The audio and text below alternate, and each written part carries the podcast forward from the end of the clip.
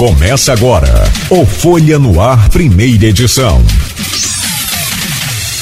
Quinta-feira, 5 de outubro de 2023. Começa agora pela Folha FM 98,3, emissora do grupo Folha da Manhã de Comunicação, mais um Folha no Ar. Meu caro Albi Júnior, secretário de Agricultura, Pesca, Pecuária e Pesca de Campos, bom dia, é um prazer recebê-lo aqui no programa. Bom, bom dia, né? Bom dia, Cláudio, bom dia aos ouvintes, bom dia à equipe aqui que está com a gente da Folha da Manhã. Agradecer pelo espaço e desejar um bom dia aos ouvintes aí. Estamos à disposição. Tá sonhando? Que der que vier. E é. agradecendo pela chuva da noite. Para quem acha Boa. que a chuva foi ruim, é. a gente acorda, nós que vivemos ou atuamos na área, a gente acorda feliz de ver que foi uma chuva que não fez estrago e que molhou o chão, que a gente tanto precisa nessa época. É. Época de plantio.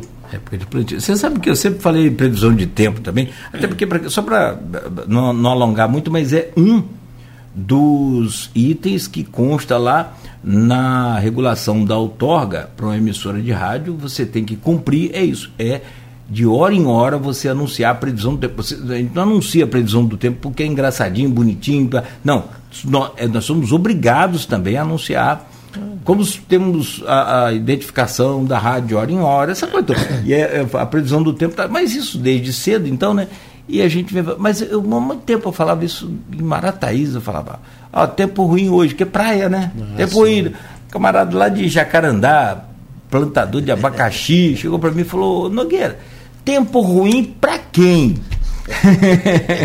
de lá para cá eu nunca mais falei. Eu falei, não, de fato não é ruim para quem é, é. plantador, para quem é criador, né, quem mora na roça.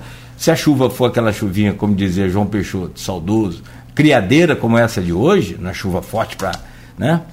Então fica, fica bacana. Então eu, eu não falo mais tempo ruim, eu falo tempo chuvoso. Tempo mal. Tempo mal, tempo mal, mal, mal para quem? Para você, tempo, tempo ruim para quem vende picolé. Pode ser. Mas, com esse calor que está aí, também. De madrugada até... não tinha ninguém vendendo picolé. De madrugada, não. Boa, bom, meu caro Rodrigo Gonçalves, sempre prazer contar com você aqui na bancada. É, obrigado mais uma vez por hoje e seja bem-vindo sempre. Obrigado, Cláudio. Obrigado, Beto, na técnica. É, agradecer especialmente o Almi por estar aqui com a gente. E também todo mundo que acompanha a gente em 98.3, não só aqui em Campos, mas também nos municípios vizinhos, São João da Barra, São Francisco, São Fidélis, Cardoso, várias outras cidades aqui da região.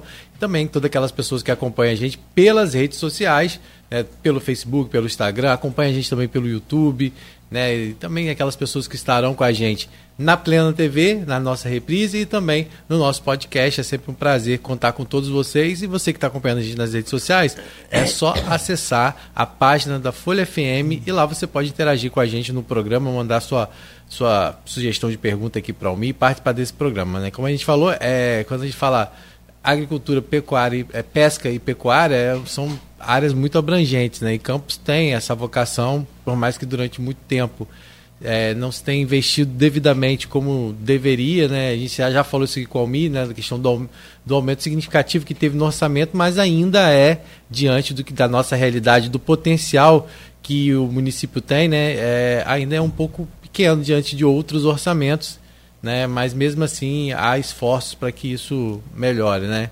É, agora, com essa questão das pontes que a gente vai falar hoje no programa, é um exemplo disso porque não é um dinheiro diretamente que vem da parte da agricultura, né, Elmi? Mas é, não é mas um. é para agricultura. É, mas é para agricultura, né? Então isso, isso significa é, muito, né? Então a gente vai falar um pouquinho mais sobre isso, sobre essa questão das pontes que nas últimas duas sessões na Câmara elas movimentaram, né? Na verdade, desde que Juninho Virgílio anunciou lá é, que o TCE tinha liberado as pontes, né, criou-se uma expectativa em relação a isso, principalmente porque no mesmo dia o Fábio Ribeiro, que é ex-presidente da Câmara, também gravou um vídeo, né, de, falando que a ponte tinha saído, que, que e finalmente ia começar, então criou-se essa expectativa em relação a todo mundo. A gente acompanha essa saga da ponte há pelo menos um ano, mais ou menos, né? E eu acho que mais de um ano, né, Almir? Tá essa saga da, da ponte. Então criou esse movimento, essa, toda essa expectativa. Então, todo dia agora lá na Câmara aparece um vereador cobrando uma ponte, né, que é justo também, né, e até assim, a gente vai acompanhar aí para ver esses desdobramentos, para ver como vai ficar. Então é isso, a gente vai falar um pouquinho sobre isso, mas vai falar também sobre outros assuntos, né? Incentivo ao produtor e as, as, as feiras. Vamos ver se você consegue convencer ao me trocar o dia. Feira da Roça? Tem, que convencer o feirante, mas principalmente tem que convencer o, o, o, o quem frequenta a feira é, aí na feira no final de semana. Nós já testamos, mas nem sempre dá certo. É, Cláudio. Mas nós vamos falar do complexo do feirante que o prefeito criou, que é um negócio maravilhoso. É, ótimo. Vamos falar assim. E também sobre a expectativa em relação à feira do mercado, todo mundo também fica perguntando. Ah, dizem Essa que, é outra, né? Dizem que a Almi já tem um projeto, já está lá, já foi apresentado o projeto para ele, ele já aprovou. Verdade isso, Almi? Vamos ver se ele vai dizer isso daqui a é pouco. Verdade. Vai Como é que licitado. fica isso para ser licitado aí? Então são vários assuntos que a gente vai estar tá falando nesse programa, mas antes de começar, Cláudio, ah. Rapidamente, se vocês me permitirem, você e Almi, ontem a gente falou que sobre o Outubro Rosa, né? Sim. E a gente falou muito sobre essa questão da, das demandas em campos e eu, e, e eu pedi uma resposta à prefeitura e eu, coincidentemente ontem eles já se posicionaram, inclusive no site oficial, dizendo que a partir agora do dia 15 vai ser aberto pelo núcleo lá de avaliação e controle de campos é, aquelas pessoas que estão esperando, aquelas mulheres que estão esperando o exame de ultrassonografia da mama e de ressonância da mama, né? Que elas vão poder fazer o agendamento por meio do site da prefeitura já a partir do dia 15. E também vai ser aberto é, pelo município é, o atendimento para aquelas pessoas que ainda estão buscando ainda. Essa, esse, a partir do dia 15, é para aquelas pessoas que já estão esperando, estão na fila de espera pela, pela sonografia da mama e pela ressonância. E agora vai ser aberto, então, um novo cadastro de segunda a sexta-feira, é, das 17 às. Da, das, desculpa, de segunda de, das 17 às 22 horas e aos sábados e domingos das 8 às 13 horas no Centro de Referência da Mulher, então vão ser disponibilizados lá. É, eu achei o horário bem estranho. Mesmo, estranho né? no final Mas do é. dia para noite, por quê? Porque Deve ser porque a mulher trabalha, trabalha também, na né? rotina, né? É, né? É. E vão ser 2.500 vagas que vão estar sendo disponibilizadas. É, só para a gente falar ontem sobre, até o momento, é, a gente estava falando em campos que a gente não tinha um dado de quantas pessoas estão em tratamento de câncer, mais Sim. ou menos. Segundo a prefeitura, existem atualmente em campos 1.521 pacientes em vigência de tratamento contra o câncer nas unidades é, de alta complexidade de oncologia. É claro que esse não é um número só de câncer de mama, né? mas hoje existem em campos, então, 1.500 pacientes em tratamento de câncer. A gente vai falar mais sobre isso com certeza durante o outubro rosa, trazer outras orientações, mas então a partir do dia 15, aquelas pessoas que estão aguardando a ultrassonografia, ontem a gente recebi, algum, recebi alguns comentários das pessoas, ah, dessa dificuldade de conseguir fazer uma ultrassonografia, de conseguir fazer uma ressonância. Então, aquelas pessoas que estão esperando, a partir do dia 15 vai estar liberado, então, é, no site da Prefeitura esse agendamento. E para aquelas pessoas que ainda não têm, serão abertas 2.500 vagas, só para a gente reforçar tá isso. Perfeito. Bom, Rodrigo. E aqui no, no Face já o pessoal já comentando aqui sobre o Fluminense ontem. O, o, o... É, parabéns. ah, valeu. Maurício Batista. Maurício, saudações tricolores, amigo Cláudio. Diz aquele famoso quem não faz, leva. E o, o, o, Colorado fez, o único gol que fez, fez no, no, no erro do Fluminense que coitado, o goleiro também, infelizmente. Não, né? salvou o Fluminense na última bola. Pô, naquela cabeçada ali já valeu qualquer tropeçada que ele deu. Ricardo Antônio Machado, bom dia. Cláudio Nogueira, o seu tricolor venceu de virada, está na final. Você não faz nenhum comentário? Como assim? Rapaz, não estava aqui no, no, Folha 1, falei, não vou colocar não. E eu tô, fiquei, tô com sede, não dorme, né? Então, melhor deixar quieto, depois eu começo. Mas valeu, obrigado aí pelo carinho de todos e né, vamos para a final agora. Pontes. Pontes. Almir deve estar sonhando com ponte, a hora que ele esquece um pouquinho das pontes, os vereadores já fazem o favor de lembrá-lo. Ainda bem. Agora, não é também por acaso esse movimento também dessa, dessa maré aí em torno da, da, do assunto ponte. Assim, é muito claro, saiu a licitação, Beleza, os vereadores vão correr atrás. É ano de eleição. Essas crianças têm que ter paz, gente. São pelo menos 19 pontes nesse primeiro processo. E aí tem uma série de denúncias. Quem acompanha tudo é o Rodrigo. Queria até te pedir, Rodrigo, a gentileza de você startar essa ponte. O, o Nildo Cardoso ontem também já fez um, um, uma listinha de pontes, tá igual eu quando vou são, à feira. São as cinco pontes da Baixada. Não tem? É, é. Ele falou quatro, acho, não? Ele falou quatro, mas são cinco. Tem eu, lá, eu, eu tenho um amigo aqui para que... citá-los aqui, é da Bagueira, que é lá Ó, no Canto São Martinho. Peraí, primeiro a minha ponte lá, do Nogueira. Ah, do é. Nogueira, é, a ponte seu... do, é do parede nosso lá. é daquele... Dona Nilza. Dona, Dona Nilza mora lá do lado e manda mensagem todo dia. E uma boa oração. Um abraço, Dona Nilza. Após de Nogueira ligar Alto Areia. Acabou a Tocos. A ela, estrada ela, de Tocos. É, é, é, lá em Alto Areia. A ponte da Bagueira. Bagueira que liga a Barra do Furado. Lá em Canto São Martinho, se você for de São Martinho pegar direto, ela vai sair lá no terminal pesqueiro. Lá no terminal pesqueiro, é, né? É uma ponte Boa. importantíssima para a agricultura. Tem uma região. também de Campos Quissamã, é por onde ela aqui, ponte, Retiro? Não, uma né? ponte que você passa lá, ela está sempre vermelha de tanto barro, chama Ponte do Guanandi é na divisa uma ponte importantíssima. Todo mundo que produz naquela região ali, inclusive quem produz tijolos, às vezes sai por ali para sair por Quissamã e ir embora. Quem produz cana para caldo de cana, e Campos produz muita cana para caldo de cana, manda para São Paulo, para o Rio. Sim. Sai por ali. Quem produz aipim sai por ali. É cana caiana não, né? Já é... foi. É cana caiana? cana, Já foi. Né? Hoje tem muita. Tem a ponte do. Balança do Jair, que é de espinho. Aqui um amigo meu gravou um vídeo, mandou para mim, Nogueira, bom vídeo, né? É, então são quatro pontos que Nildo citou. A do Jair aqui. é no espinho. É no espinho ali em São Baltazar Sebastião. com espinho. É. Espinho com Baltazar. Perto disso. Essa ponte, essas pontes, inclusive, se vocês verificarem elas no local, todas elas são em canais artificiais. Né? É, um tá ali no. Mas elas são são, é de, todas de madeira? Ou... São todas de madeira. E, por exemplo, a ponte do Nogueira, que é no canal Coqueiro, ela, se você, ela já está tombada. E essas pontes, inclusive, hoje elas funcionam como represas lá no, na balança do Jair, fechou o canal Cambaíba, e aí isso é um problema no fluxo de água, de, de inundação da baixada. Aquelas, aqueles rabos de sabe? Isso, nasce, aí fica ali, ela está totalmente soterrada.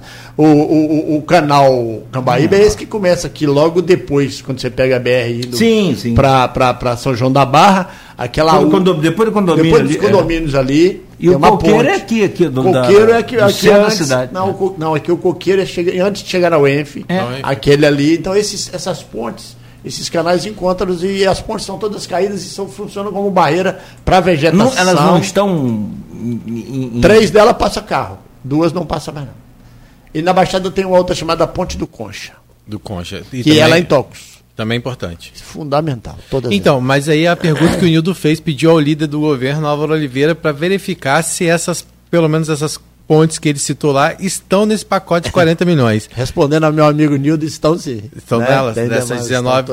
Essas estão, né? Então, então tá aí, Nildo, tá a sua resposta. Posso? Claro. Você tem as 19 aí de, de, de cabeça? cabeça? É capaz de eu acertar. Vamos lá. Hum. Aproveitar. Tem essas cinco da Baixada que a gente sentou aqui: Concha, Guanandi, Bagueira, Nogueira e, e Balança do Jair. Jair. Lá no Imbé, nós temos três, lá na estrada do Quilombo, chama Sabiá do Quilombo, chama. Eu não vou lembrar o nome da. É Viana. São pontes que chegam na Cachoeira do Mocotó. Inclusive, tem uma vigésima ponte que está em processo de estação. É importante a gente vai falar assim, é uma ponte mais turística, mas é uma ponte para atender uma comunidade que mora lá no Colégio Santa Rita, lá na entrada da Cachoeira do Mocotó, que inclusive aconteceu um acidente. Sim, que, que na verdade não é. Seu Alcemir caiu uhum. e teve uma perfuração, ele está bem, falei com ele hoje de manhã. Uhum. Ele me mandou, cadê a minha ponte? É. Hoje, 6 horas da manhã, ele Na verdade, lá não vai ser uma ponte, né? Vai ser como se fosse uma passarela. É uma ponte pêncil turística, mas tem um projeto de uma ponte de concreto. Uhum. Só que não está nesse primeiro pacote, inclusive uma ponte de 50 metros, porque para a gente chegar até ela para fazer a ponte, nós temos que fazer três anteriores. Aí voltando aqui em Conceição do Ibé, nós temos uma ponte de Conceição do Ibé, uma outra ponte chamada Brechó. Lá em Rio Preto nós temos uma ponte chamada Roosevelt, que vai para as cachoeiras de Rio Preto, é uma ponte famosa, todo mundo passa nela. E aí a gente contou lá, deixa eu ver, três, quatro, cinco, seis. Seis com cinco, onze. Nós vamos para a região norte, nós temos uma ponte chamada Usina de Santa Maria, que é uma ponte que lá na usina de Santa antiga usina de Santa Maria que liga ao município de Bom Jesus do Itabapuana. Nós temos a ponte famosa de Palmares. Nós temos uma ponte em é, chamado Ponte do 58, tem uma estrada que liga Santa Bárbara ao, Culé, ao, ao Hotel Fazenda Pedrariza, que inclusive está uhum. sendo reformado, chama Ponte do 58, uma estrada importante, que tinha 30 anos que não passava uma patrol. Nós temos uma ponte lá em Chave do Paraíso, né? vai fazendo a conta aí que eu já perdi. eu acho. Você entrou com mais quatro. 15. Lagoa de Cima não tem nenhuma? Não, a Lagoa de Cima a gente ainda vai fazer uma audiência pública, porque ela é uma ponte mais interessante desse processo. Mas tem eu, É aquela eu... que, que colocaram ela com um ah, quilômetro e meio. É, tem uma ponte chamada Muritiba. Quando você vai na BR-101, lá em Morro do Coco, você entra em direção ao São Francisco da Bapuana, estrada do Muritiba. Tem uma ponte chamada Sucupira. Quando você chega na BR-101 em Conselheiro Josino e entra em direção a Seis Maria, tem uma ponte importante ali. Eu acho que eu tá faltando alguma aí. 17. Tá, são 19. São 19. São duas. É, eu tenho essa lista aqui. Não, mas é. É. Eu não estou lembrando aqui. Não. Tem Rapaz, uma em tá- Ribeiro tá... do Amaro e tem uma em Três Vendas. Ribeiro do Amaro. Então 2,19. É. 2,19. Não, e já tem. E do... tem mais 19, tá? Para Que na verdade. No são... outro processo. Que na verdade são 46. Não, são, são 38 do município. Se Isso. você olhar uma publicação que eu fiz na rede social, em o, o Rodrigo falou aqui da, da data, essa data foi de agosto de 2021. Quando nós, da Secretaria de Agricultura, eu peguei a minha equipe, que chegou a andar num dia 600 quilômetros em Campos, para tirar a foto das pontes e para geolocalizá-las. Eu, eu os treinei e falei: vocês vão chegar em cima da ponte, vão mandar para minha localização pelo WhatsApp. Vai tirar foto, vai medir o comprimento, a largura e a profundidade. E me manda. A gente montou o projeto e apresentou para o prefeito. 38 pontes e 5 estaduais. As 5 estaduais, 4 já foram feitas. A ponte do Mocotó, na RJ 190. Uhum. A ponte do Rogerinho, chama Rogerinho, porque a pessoa que mora lá, o Rogerinho, não é meu amigo Rogerinho, né? Também lá na mesma estrada. Duas pontes na RJ 178 e 180 em Dores Macabu. Essas pontes já foram feitas pelo Estado. Né? E tem várias outras, né? E outra coisa, Todas vai essas aparecendo. pontes que você está falando, elas são de madeira? Todas são de madeira e todas serão feitas de. Já foram e serão feitas de concreto. Uhum. Não era, eu costumo dizer que não era para a gente estar tá nesse debate agora na agricultura. Então, esse, talvez a minha fala inicial aqui com vocês no programa é quando o prefeito me convidou e quando o Frederico me convocou, amigos, dois, falou assim: vou te botar numa empreitada, uhum. né? E eles me perguntaram, eu falei assim, infraestrutura rural. Porque o projeto de construção de agricultura, do ponto de vista técnico e tecnológico, é um projeto mais de médio e longo prazo. O projeto de infraestrutura é um projeto que a gente pode, você falou aí do orçamento, a gente pode investir recursos e buscar recursos para fazer. Mas eu nunca me preocupei com o valor do, do orçamento da Secretaria de Agricultura. As pessoas ficam apavoradas quando eu falo isso. Não me preocupa o valor, me preocupa o projeto. Quando a gente tem um bom projeto, o dinheiro vem. Uhum. E está vindo. Então nós temos as pontes que a gente fala tanto, e a ponte ela tem um significado prático para o produtor, para quem está no campo, e tem um, um, significado filosófico, né? De conectar pessoas, de conectar espaço, né? E assim, pegou muito essa ideia que a Almi faz ponte. Mas, mas não ficou ruim. Mas né? você sabe, Almi, que. É, eu te perguntei, tem muita gente que fala assim, mas, mas a ponte vai ligar a, a, a, as cabeças Cuidado! As pessoas falam. Você já fez, já fez candidato perder a eleição. Cuidado! Né? Pois é, mas eu já ouvi isso, né? é porque as pessoas não têm noção. Às não, vezes, não tem né? noção de quem é que vive lá. Não é não só né? quem vive, mas a importância que aquilo que às vezes não, não vive, mas a pessoa vive da produção daquela área, Sim. por exemplo. Então, oh, assim. Oh, deixa eu te contar uma história. Não, tem uma ponte chamada Ponte do 51. Ontem alguém falou assim, cara, não precisa fazer aquela ponte. Já fizeram um bypass lá. Fizeram um bypass dentro da propriedade de um produtor. Tem uma CA, que é uma estrada, vou repetir, liga Santa Bárbara a, a, a, ao Hotel Fazenda Pedra Lisa e sai na BR-101 e foi abandonada. E eu cansei de ver produtor lá de charrete, de cavalo, de moto, tentando tirar dois tambores de 50 litros de leite, um tambor de 50 litros de leite, para levar para o caminhão pegar 10 quilômetros acima. As pessoas têm que ter a compreensão que não tem gente lá porque não tem infraestrutura. Uhum. E nós abandonamos o campo. Então é preciso recompor a infraestrutura para viabilizar que o produtor rural tenha a sua produção, que as pessoas comprem a propriedade para produzir e que as pessoas que vão trabalhar queiram morar lá. Uhum. Porque eles não querem morar porque não tem estrada, não tem Entendo. ponte, não tem internet, a escola fechou, não tem o ônibus que passa e o ônibus não pode passar porque não tem estrada. Uhum. É isso. Então não tem ponte que liga canto nenhum a lugar nenhum. Uhum. Né? Esse é um grande debate que a gente faz. Então, assim, as pontes, e voltando, a gente fez um projeto e estamos seguindo fielmente. Em pontes, ao longo do tempo, a gente deve investir em torno de mais de 100 milhões de reais.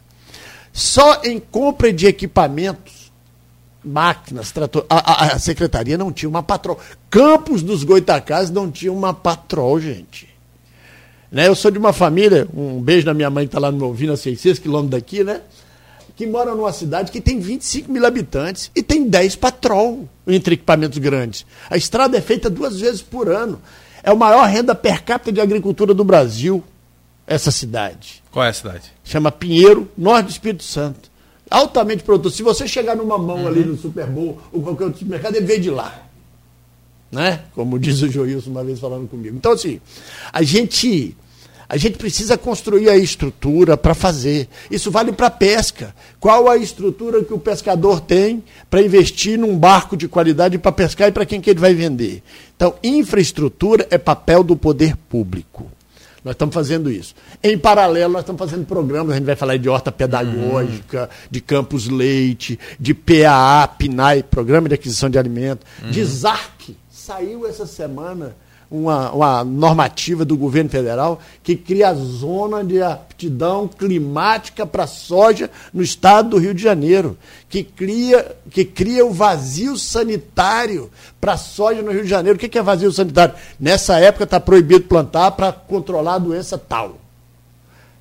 Tem muita coisa acontecendo. Quando você vê isso aí que a Coagro está fazendo, de biometano, isso é top do top do top. E outra coisa, vai produzir biometano com resíduo que é jogado fora ou é usado sem nenhum controle.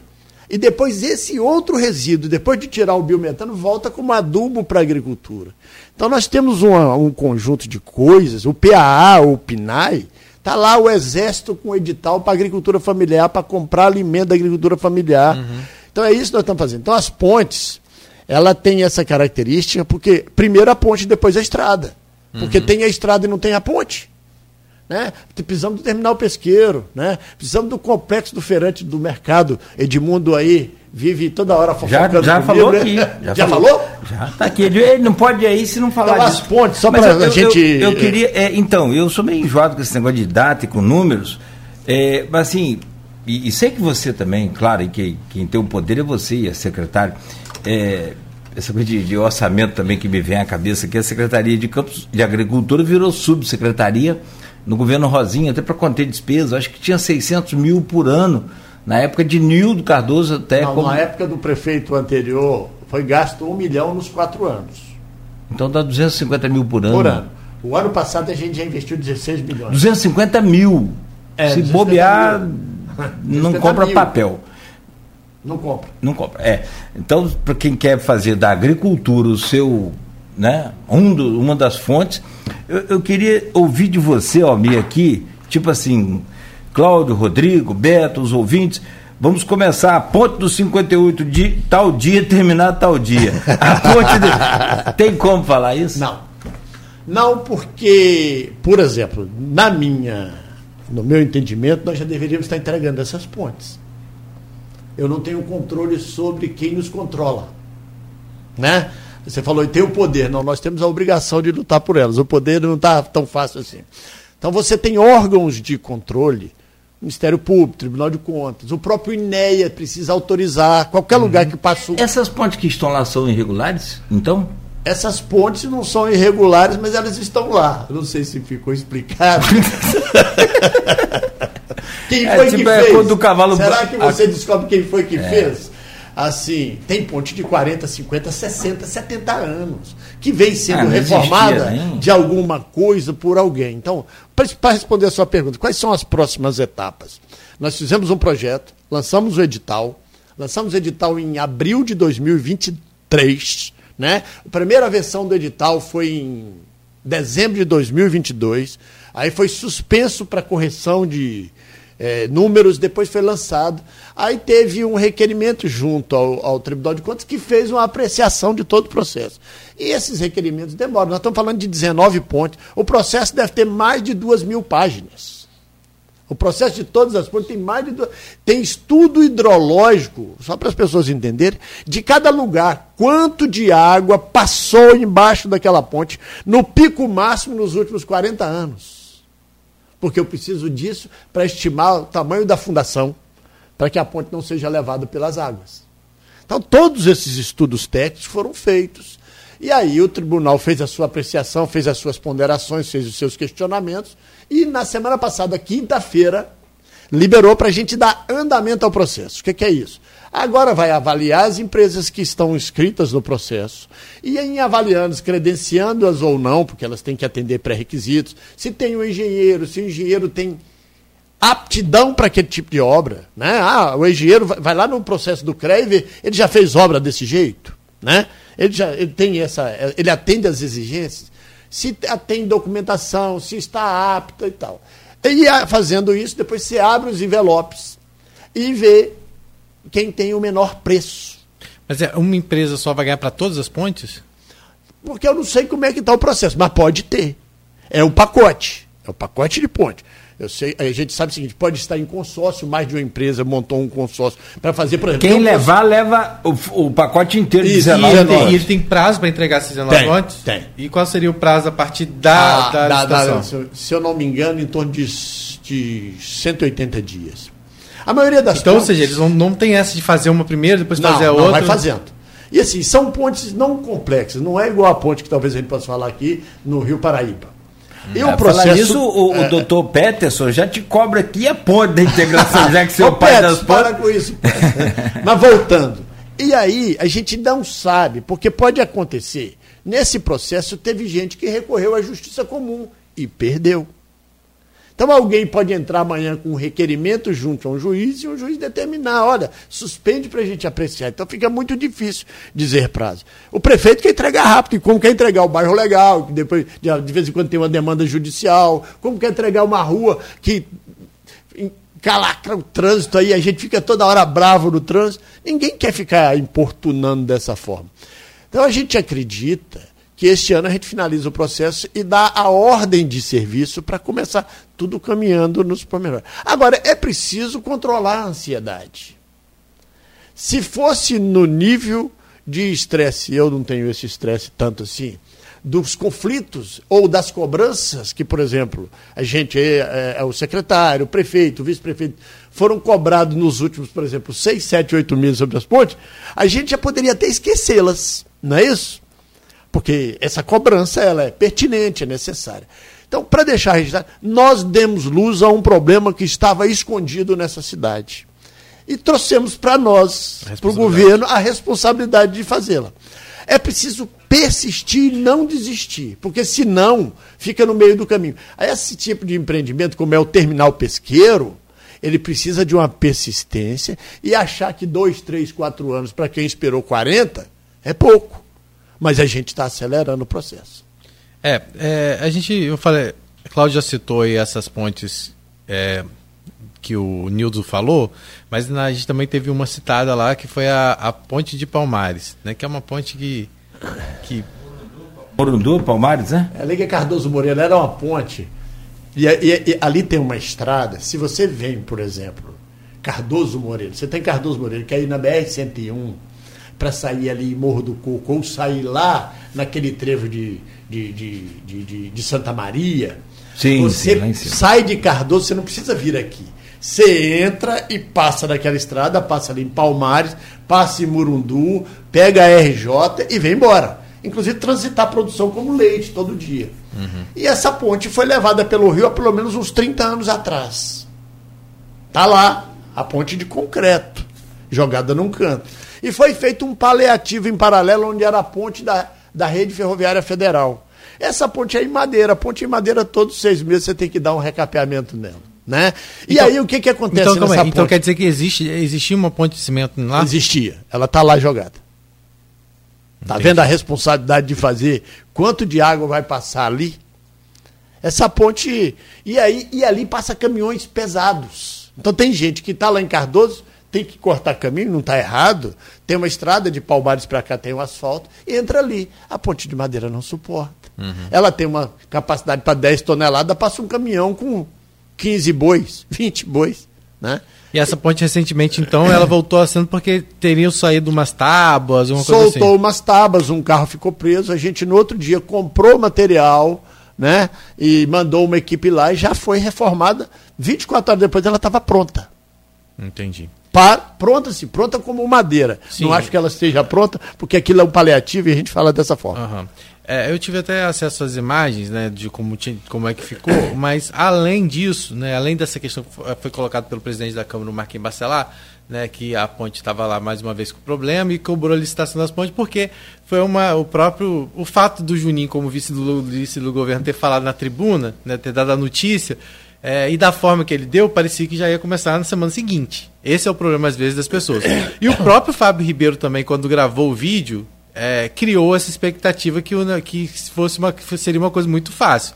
Então as pessoas precisam também ter calma e as pessoas, principalmente quando se trata de pessoas muito próximas ao prefeito e ligadas ao governo, de ter cuidado também quando se coloca essas coisas. Porque você falou que cria essa expectativa de cobrança, mas é uma expectativa que é criada, às vezes, pelas próprias pessoas que estão dentro do governo, quando elas querem, muitas vezes, usar isso também, e aí, me desculpe, de forma eleitoreira. Então, é, não é você que está falando, sou eu que estou falando. Então, o Juninho é, falou isso na tribuna, né, comemorando, festejando, e depois, no mesmo dia, acho que o Fábio Ribeiro gravou um vídeo, saiu a licitação, agora vai. E aí, nessa que agora vai né, é normal que se tenha as cobranças. Então, assim, é, verdade, aconteceu é... isso. E aí foi aonde veio as reações, tanto por parte do, do Marquinhos Bacelar, em cobrar, já que existia um problema de uma ponte que chegou até ele e você, né, mesmo o Al falou, a ponte já foi resolvida, o líder do governo foi até lá, falou. Só que o Marquinhos coloca, colocou outras questões né, em relação ao, ao processo de licitação e também colocou em relação a valores, é, que foi colocado que em 2016 teria sido licitado uma ponte que Rosinha não fez no valor de 100 mil para poder atender. Que essa ponte hoje de 100 mil mudou agora para 2 milhões e 300 mil. Né? Ou seja, um valor de 100 mil em 2016, passaram também sete anos, né? E em sete anos teria aumentado para 2,3 milhões. Aí eu fui, no mesmo dia, questionar algumas. Uh, o próprio Álvaro Oliveira me deu a informação de que não seria o valor de 100 mil e que a obra hoje, o Auro mesmo falou que a obra hoje que está prevista para o local é totalmente diferente da que se previ, do que se estimou em 2016. Você teria essa informação também? Teria sim, eu acho que. Na verdade, a gente tem que. É, como é que controla a emoção num processo desse, né? Então todo mundo. A gente a gente tem assim, se vocês terem ideia, nas minhas redes sociais, no meu WhatsApp, e eu respondo cada uma pessoa. Tem gente que chora, que, que o filho está passando na ponte com dificuldade, cria uma emoção e esse estardalhaço. Tem o lado bom, que realmente é um projeto necessário e a comunidade. Ninguém falou se não precisa. Um ou outro falou aquela lá poderia não ser feita, mas que não precisa. Ela é uma necessidade e é um programa de governo fundamental. Então faz isso. Ao nosso presidente da Câmara, quando ele colocou a informação, a ponte foi licitada em 2016 por 930 mil reais. Era uma ponte menor do que a ponte de hoje. A ponte de hoje tem o dobro de tamanho. Eu fiz questão, e aí foi uma decisão minha, apresentada ao prefeito, que, que autorizou, de que aquela ponte deveria ter duas pistas e passarela. Então ela tem que ter duas pistas e de vinda. Aquela é uma estrada importante que conecta o noroeste à região de Campos do lado norte. Então precisa de uma ponte estruturada. Então a ponte que foi licitada em 930 mil reais em 2016 e não foi executada, né, que foi na época da crise dos royalties, se ela fosse licitada hoje, façam umas contas, senhores, 2016 agora, mais que dobrou qualquer custo. Não é isso? Hum. Mais que dobrou. A 2016 teve a pandemia, coisa. mais que dobrou. Essa ponte Sejamos daquele justos, jeito é. não ficaria por menos de 1 milhão e 800. Aço, por exemplo, aço. Aço, aço cimento. Dobrou de né, valor por escassez da, da, da matéria-prima então, e assim, depois da mão de obra. Por isso que aquela ponte teve esse valor. E a nossa ponte agora, ela tem 7,60 de largura, duas pistas de ida Então é outra ponte, é outra configuração. É, é vão único para não ser carregada pelo rio, hum. como foi carregada no passado e está lá o concreto caído no meio do, do, do, canal da.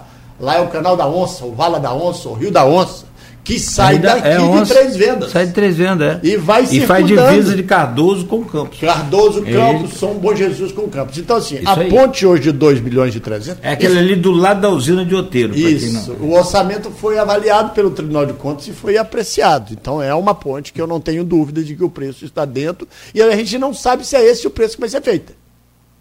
Por quê? Porque tem uma concorrência que a gente não sabe ainda como é que está e quem deu valor a cada ponte, quem deu desconto, quem vai ganhar, se vai ser esse valor.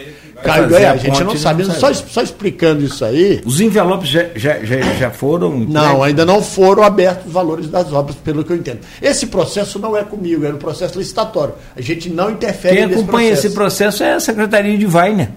É, tá administração. Tá dentro, é, a, licitação fica dentro da Secretaria de Administração. ele pode Meu não Deus. acompanhar diretamente, mas, não, mas assim, tem uma equipe de licitação equipe extremamente zelosa e competente, Sim. né? Que faz esse processo. Então, respondendo esse questionamento, obviamente que a gente fica feliz, né? Porque foi uma etapa vencida, mais uma etapa.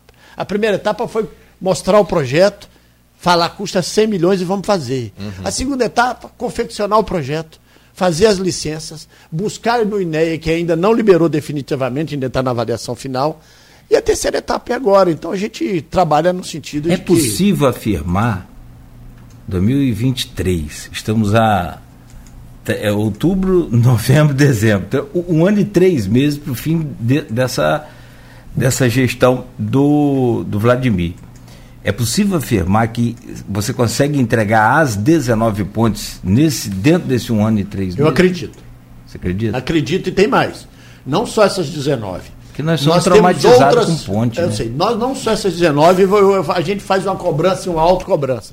Tem mais Sim. sendo preparada para licitar. Por exemplo, só aqui, senão a gente vai falar só de ponte aqui hoje, né? É. Tem a ponte do Meri que caiu um caminhão de boi. Ponte do Meri fica ali em Morro do Coco caiu um caminhão que não deveria ter passado lá, que ela, a estrutura não aguentou e caiu. Essa ponte está um processo para licença para licitação, como concreto. Faz parte daquele processo de 38. Tem a ponte da Lagoa de Cima, que o processo está praticamente pronto e agora a gente tem que fazer audiência pública, ver se vai ficar naquele lugar mesmo, se o INE vai nos autorizar, é lá no Rio Ururaí ou se a gente traz ela para cá, mais para perto, onde é a Escola Olinda, onde no passado tinha uma ponte chamada Ponte Olinda, que o Rio levou na enchente de 2008, aquela enchente. Então, assim, tem mais coisas para ser feitas, né? Uhum. Mas não é só ponte, né? Nós temos terminar o pesqueiro para fazer. Tinha o Ponte do Marimbondo aqui, ó. Ah, é. levou também, enchente levou o Ponte do Marimbondo, gostava de pescar ali. Exatamente. Né? Uma bomba d'água. Essas ali, pontes são igual as ruas de Campos, tá? Elas têm vários nomes. É uma dificuldade. Ah, cada um é, é. Mas ó, para fechar então, homem, e, não, claro, deu informações Rodrigo... muito importantes. Assim, é bom deixar claro que acho que foi a entrevista que ficou mais claro para todo mundo, para as pessoas entenderem o que está acontecendo. Né? E aí pedir às pessoas né, para acalmar o coração, eu sei que é difícil às vezes. E cobrar, não, não tem problema cobrança. Não, cobrar pode, mas assim, é porque às vezes as respostas vêm porque é, algumas, alguns, algumas coisas são colocadas, e aí né? Eu tô falando isso porque eu acompanho o dia a dia. Então, quando assim, quando às vezes chega lá, que é o papel, por exemplo, de um vice-líder do governo como Juninho, fala assim, que tá tudo maravilhoso, que o prefeito tá bombando, que, que é, é as pontes vão sair, e que e aí é normal que se tenha reações. Então, assim, e quando você uh, rola a bola, você sabe que pode ter um contra-ataque. Então, então não tem. Então é isso, né? Então é. é e aí quem às vezes cria essa falsa expectativa também na população, né, que depende.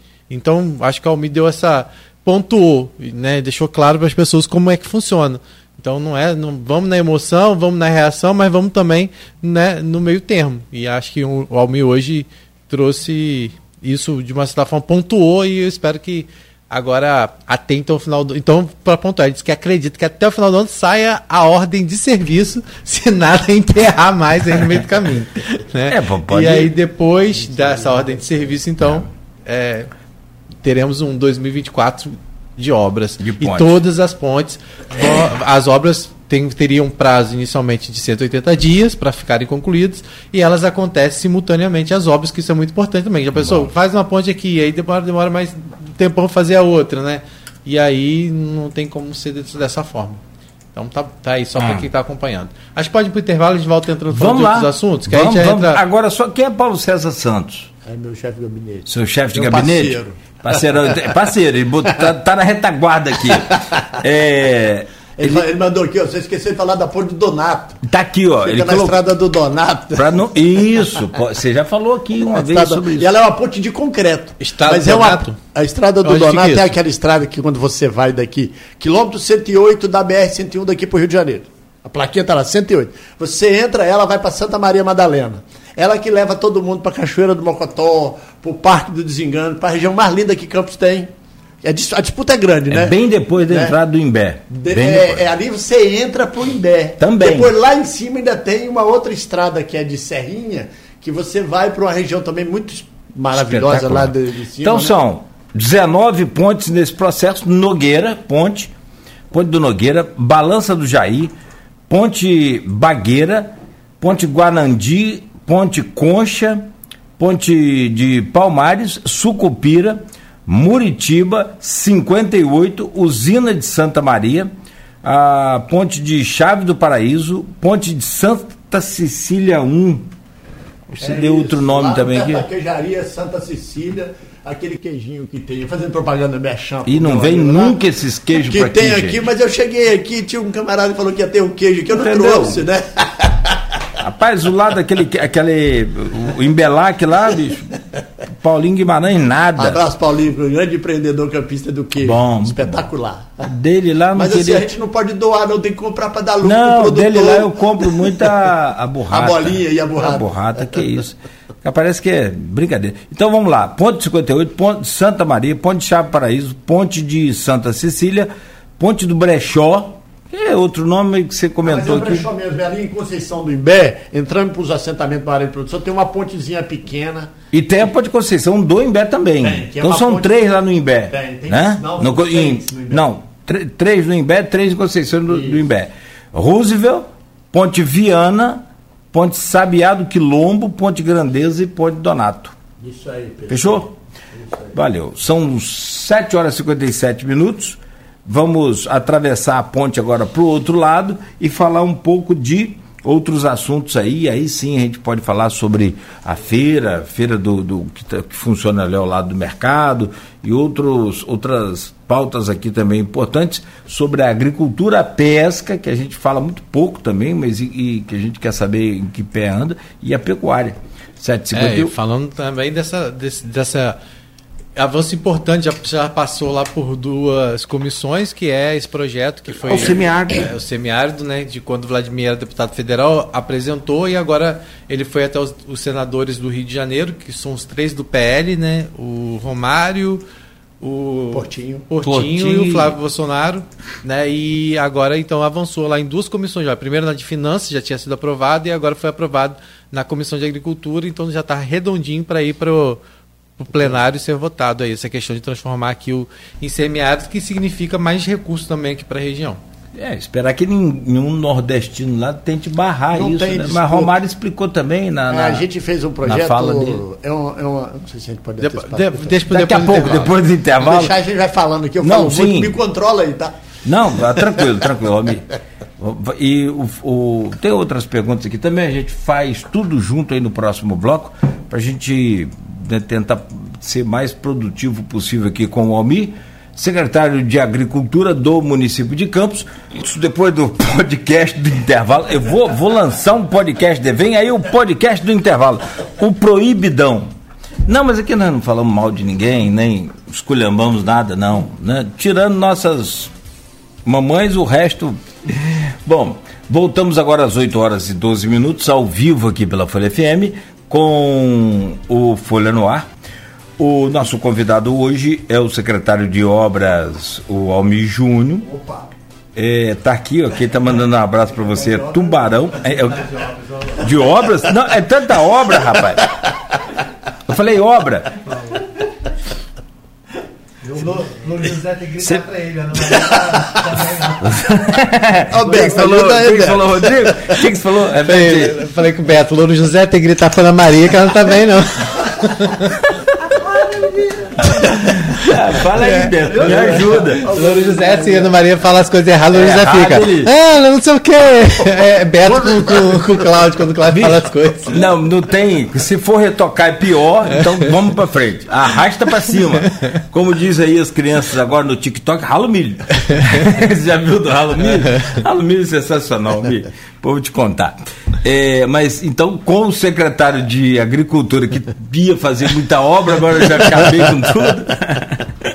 Quem mandou um abraço para você aqui no WhatsApp é o, o, o nosso querido Tubarão do Imbé, esse cara fantástico que vai ficar na história daqui, não a gente, né, mas nossos netos, bisnetos, vão chegar lá, oh, aqui teve um tubarão do Iné, é. né, e tal. Trabalho belíssimo. Cara, dele. sensacional. É um Ele apresenta campos aos campistas. Aos, Ele apresenta campos aos campistas. Finalmente alguém para fazer isso. Né? É, finalmente alguém para fazer isso. Muito bom. E ele faz de forma extremamente Sim. sutil e educada e fino. Cara, agradável. Parar, agradável. parar naquele canto dele ali no Imbé, ali em Aleluia, ali para cima, ali é muito bom para bater papo com ele. E ele é duro, cobra, sabe? Tem um papel legal. É.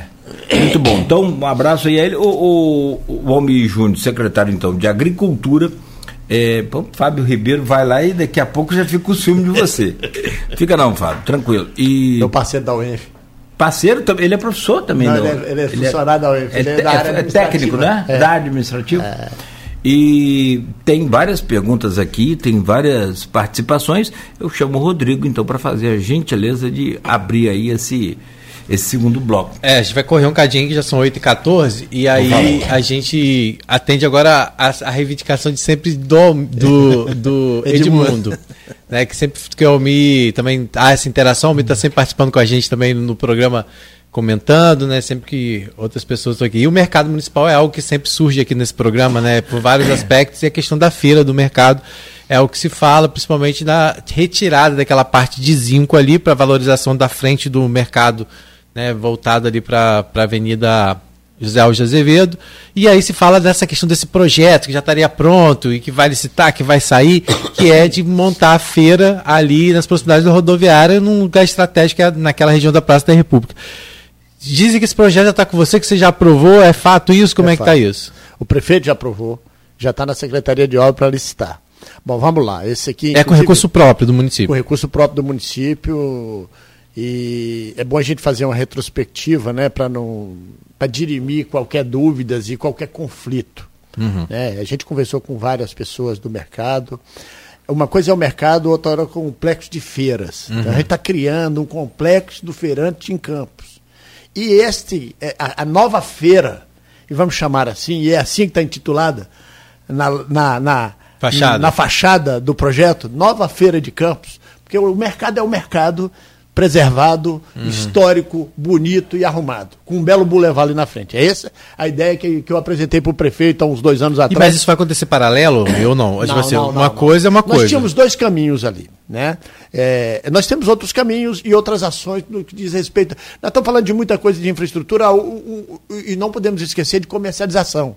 Né? Uhum. Comercialização e abastecimento. O produtor padece muito disso. Estrada é importante para isso, SEAS é importante para isso, a feira é, é importante. Depois a vai perguntar isso. sobre SEAS também, a, que volta e meio surge na Câmara. A feira itinerante é importante para isso. Então nós criamos um. O prefeito criou um complexo do feirante campista. Uhum. Ele vai estar. Aí quando eu apresentei, foi engraçado que eu entrei no Google e falei assim, prefeito, se a gente tirar isso aqui essa área do Zinco dá 4 mil metros quadrados. A área da Praça da República tem 14 mil metros quadrados tem espaço para parar, não precisa tirar um monte de árvore. A gente faz um bulevar na frente da, da feira, do, do, mercado centenário. Tem uma professora do IFE que tem feito umas apresentações com os alunos muito legais uhum, aí, né? Uhum. Sobre isso. Edmundo tem acompanhado isso. Então a gente fez um projeto de que a gente tirava aquela feira dali. A outra ideia era fazer a reforma ali dentro.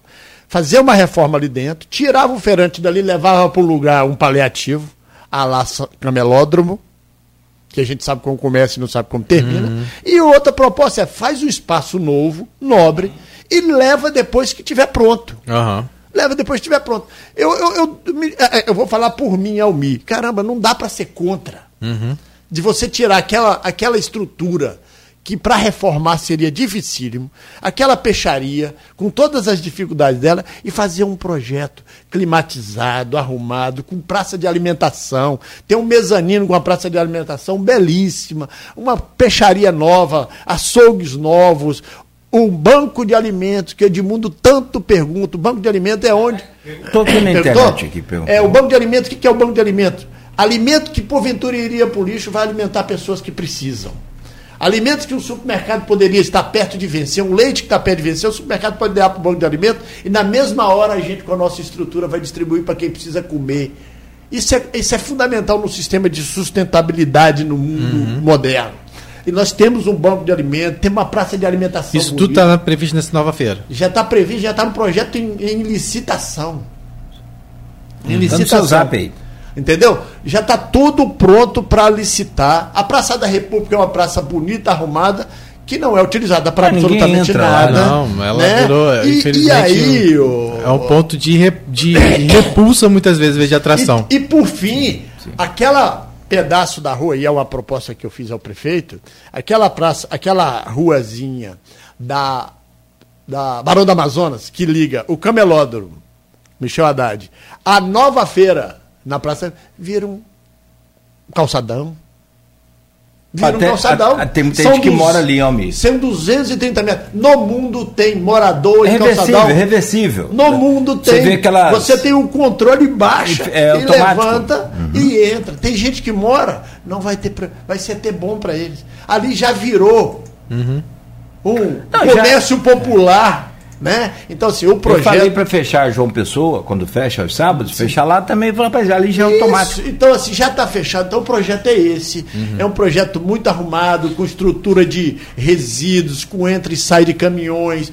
E, aliado a isso, nós compramos 250 barracas novas para feirantes e pescadores, para fazer uma nova feira de campo, inclusive com um caminhão que vai levar a barraca, vai montar a barraca e o feirante vai chegar e vai estar a barraca montada com ele com a produção para comercializar. Mas esse, quem seriam esses feirantes? São esses feirantes, feirantes já são cadastrados. E já, já atuam hoje? Já atuam hoje. Nós temos hoje em torno. Isso é uma indústria, uhum. é uma empresa. Você já. Vocês ampliaram é. bastante essa questão das feiras, já. né? Já. Nós temos em torno de 250 famílias em Campos que vendem de comercializar produtos nas feiras da agricultura familiar e do pescado. Quais são os pontos de feiras itinerantes? Rapaz, eu, eu, não vou acertar de novo, mas nós temos a Praça da República, que é a mais importante, principalmente na sexta, aquela que o Cláudio quer no domingo.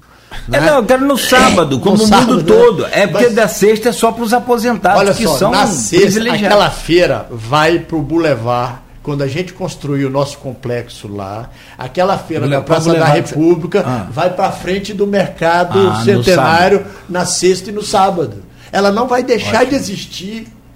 Né? Tem uma área Sexta ali, e sábado? Sexta e sábado. Aí nós vamos ter na frente do mercado uma feira itinerante. Tem 250 feirantes que vivem desse comércio, que vai de terça a domingo hoje. No Flamboyant nós temos uma feira domingo.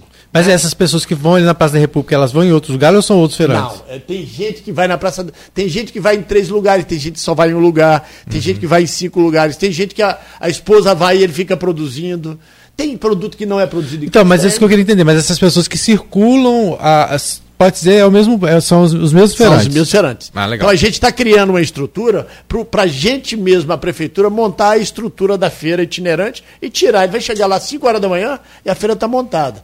E aí hoje nós temos, na sua pergunta, Praça da República, terça e quinta. Quarta-feira. Terça e quinta não. Praça da República. Não, terça e sexta. Terça é. e sexta. Nós temos na, na, na, Igreja do Saco no sábado. Nós temos é, no sábado também lá em Goitacás. Nós montamos uma feira nova em Goitacás, está indo muito bem. Ali na Igreja São Benedito. São Benedito e São José. São Não, Benedito, São Benedito, São, Benedito, Gonçalo. Tem São Gonçalo e, e São Benedito. Acho que é São, São Benedito, Benedito né? É. Lá. Nós montamos uma feira na, no sábado, na, no Salesiano, que também tem na quinta. Tem no IPS na quarta né? Eu não sei se eu vou lembrar todos aqui, mas assim, nós temos essas feiras e nós temos uma proposta de fazer agora uma em Travessão, no Calçadão Novo. Né? Eu não sei se vocês sabem, mas vem um caminhão do Espírito Santo, um caminhão feira, para vender alimentos em Travessão e Morro do Coco no final de semana. Vem, vem lá de Alfredo Chaves, vem de Iconha, vem, abre, vem. Nós temos aqui na região nossa, aqui atrás do aeroporto, muita gente produzindo alimento. Até aqui deve muita... dar 150 quilômetros. Pois é, muita gente produzindo. Então, assim, para responder a sua pergunta, nós temos essas feiras de terça a, a, a, a domingo, Flamboyant tem domingo. Aquela praça que é divertida, uhum. que as pessoas levam aquilo, tem uma feirinha lá também, né? É, tem na UENF, frente ao UENF, na quinta-feira, né, frente ali o Verdes Campos, tem uma feirinha nossa.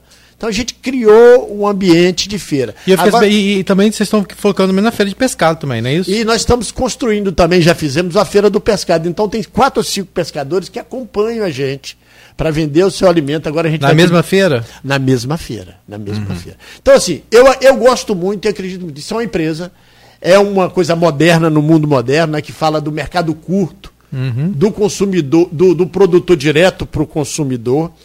Lembrando, e é importante que o consumidor entenda, você não vai comprar mais, não é porque você vai chegar lá e achar muito mais barato. Uhum. É porque o lucro vai ficar para outra pessoa. Sim.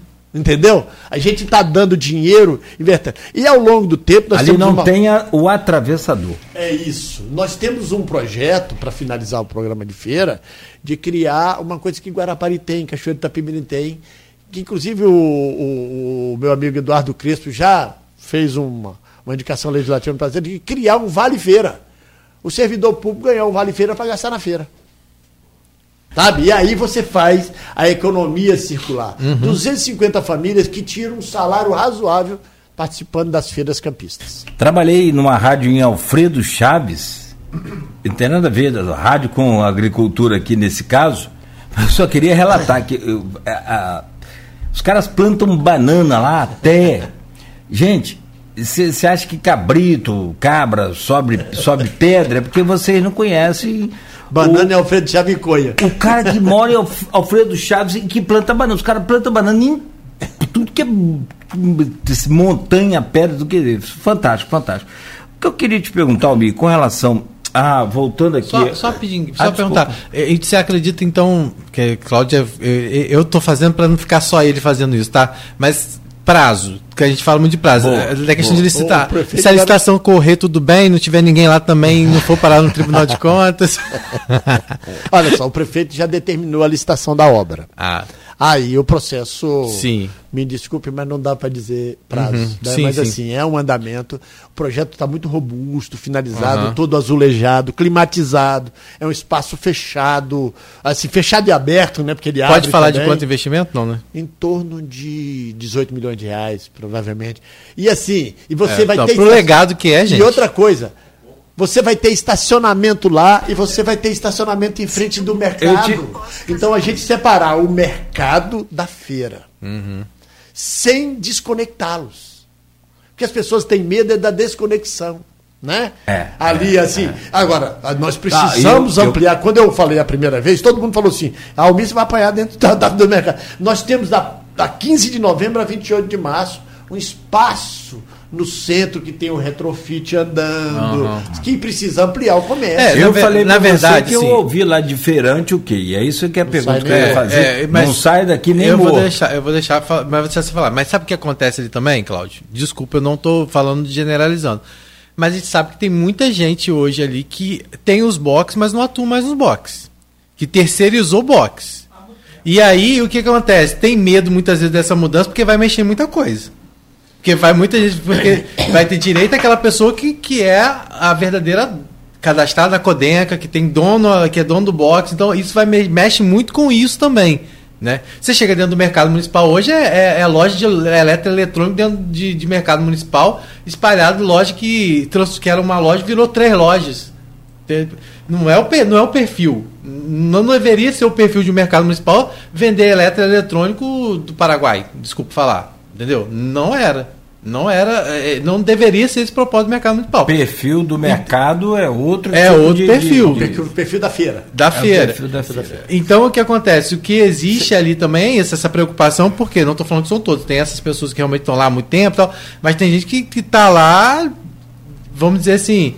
E até no... e você observou bem, desculpa te interromper, observou bem outro dia, descaracterizando a, a parte de alvenaria do mercado, Sim. ou seja, a obra do mercado, o cara fez aquelas. É, é, não, ele fez essas mudanças com aquelas placas de, de modernas Modernizou. Aí agora, você chega lá, é, é paredes pretas com LED pintado, entendeu? Que, que, não é uma realidade que não tem, não tem a ver com aquele clima do prédio histórico.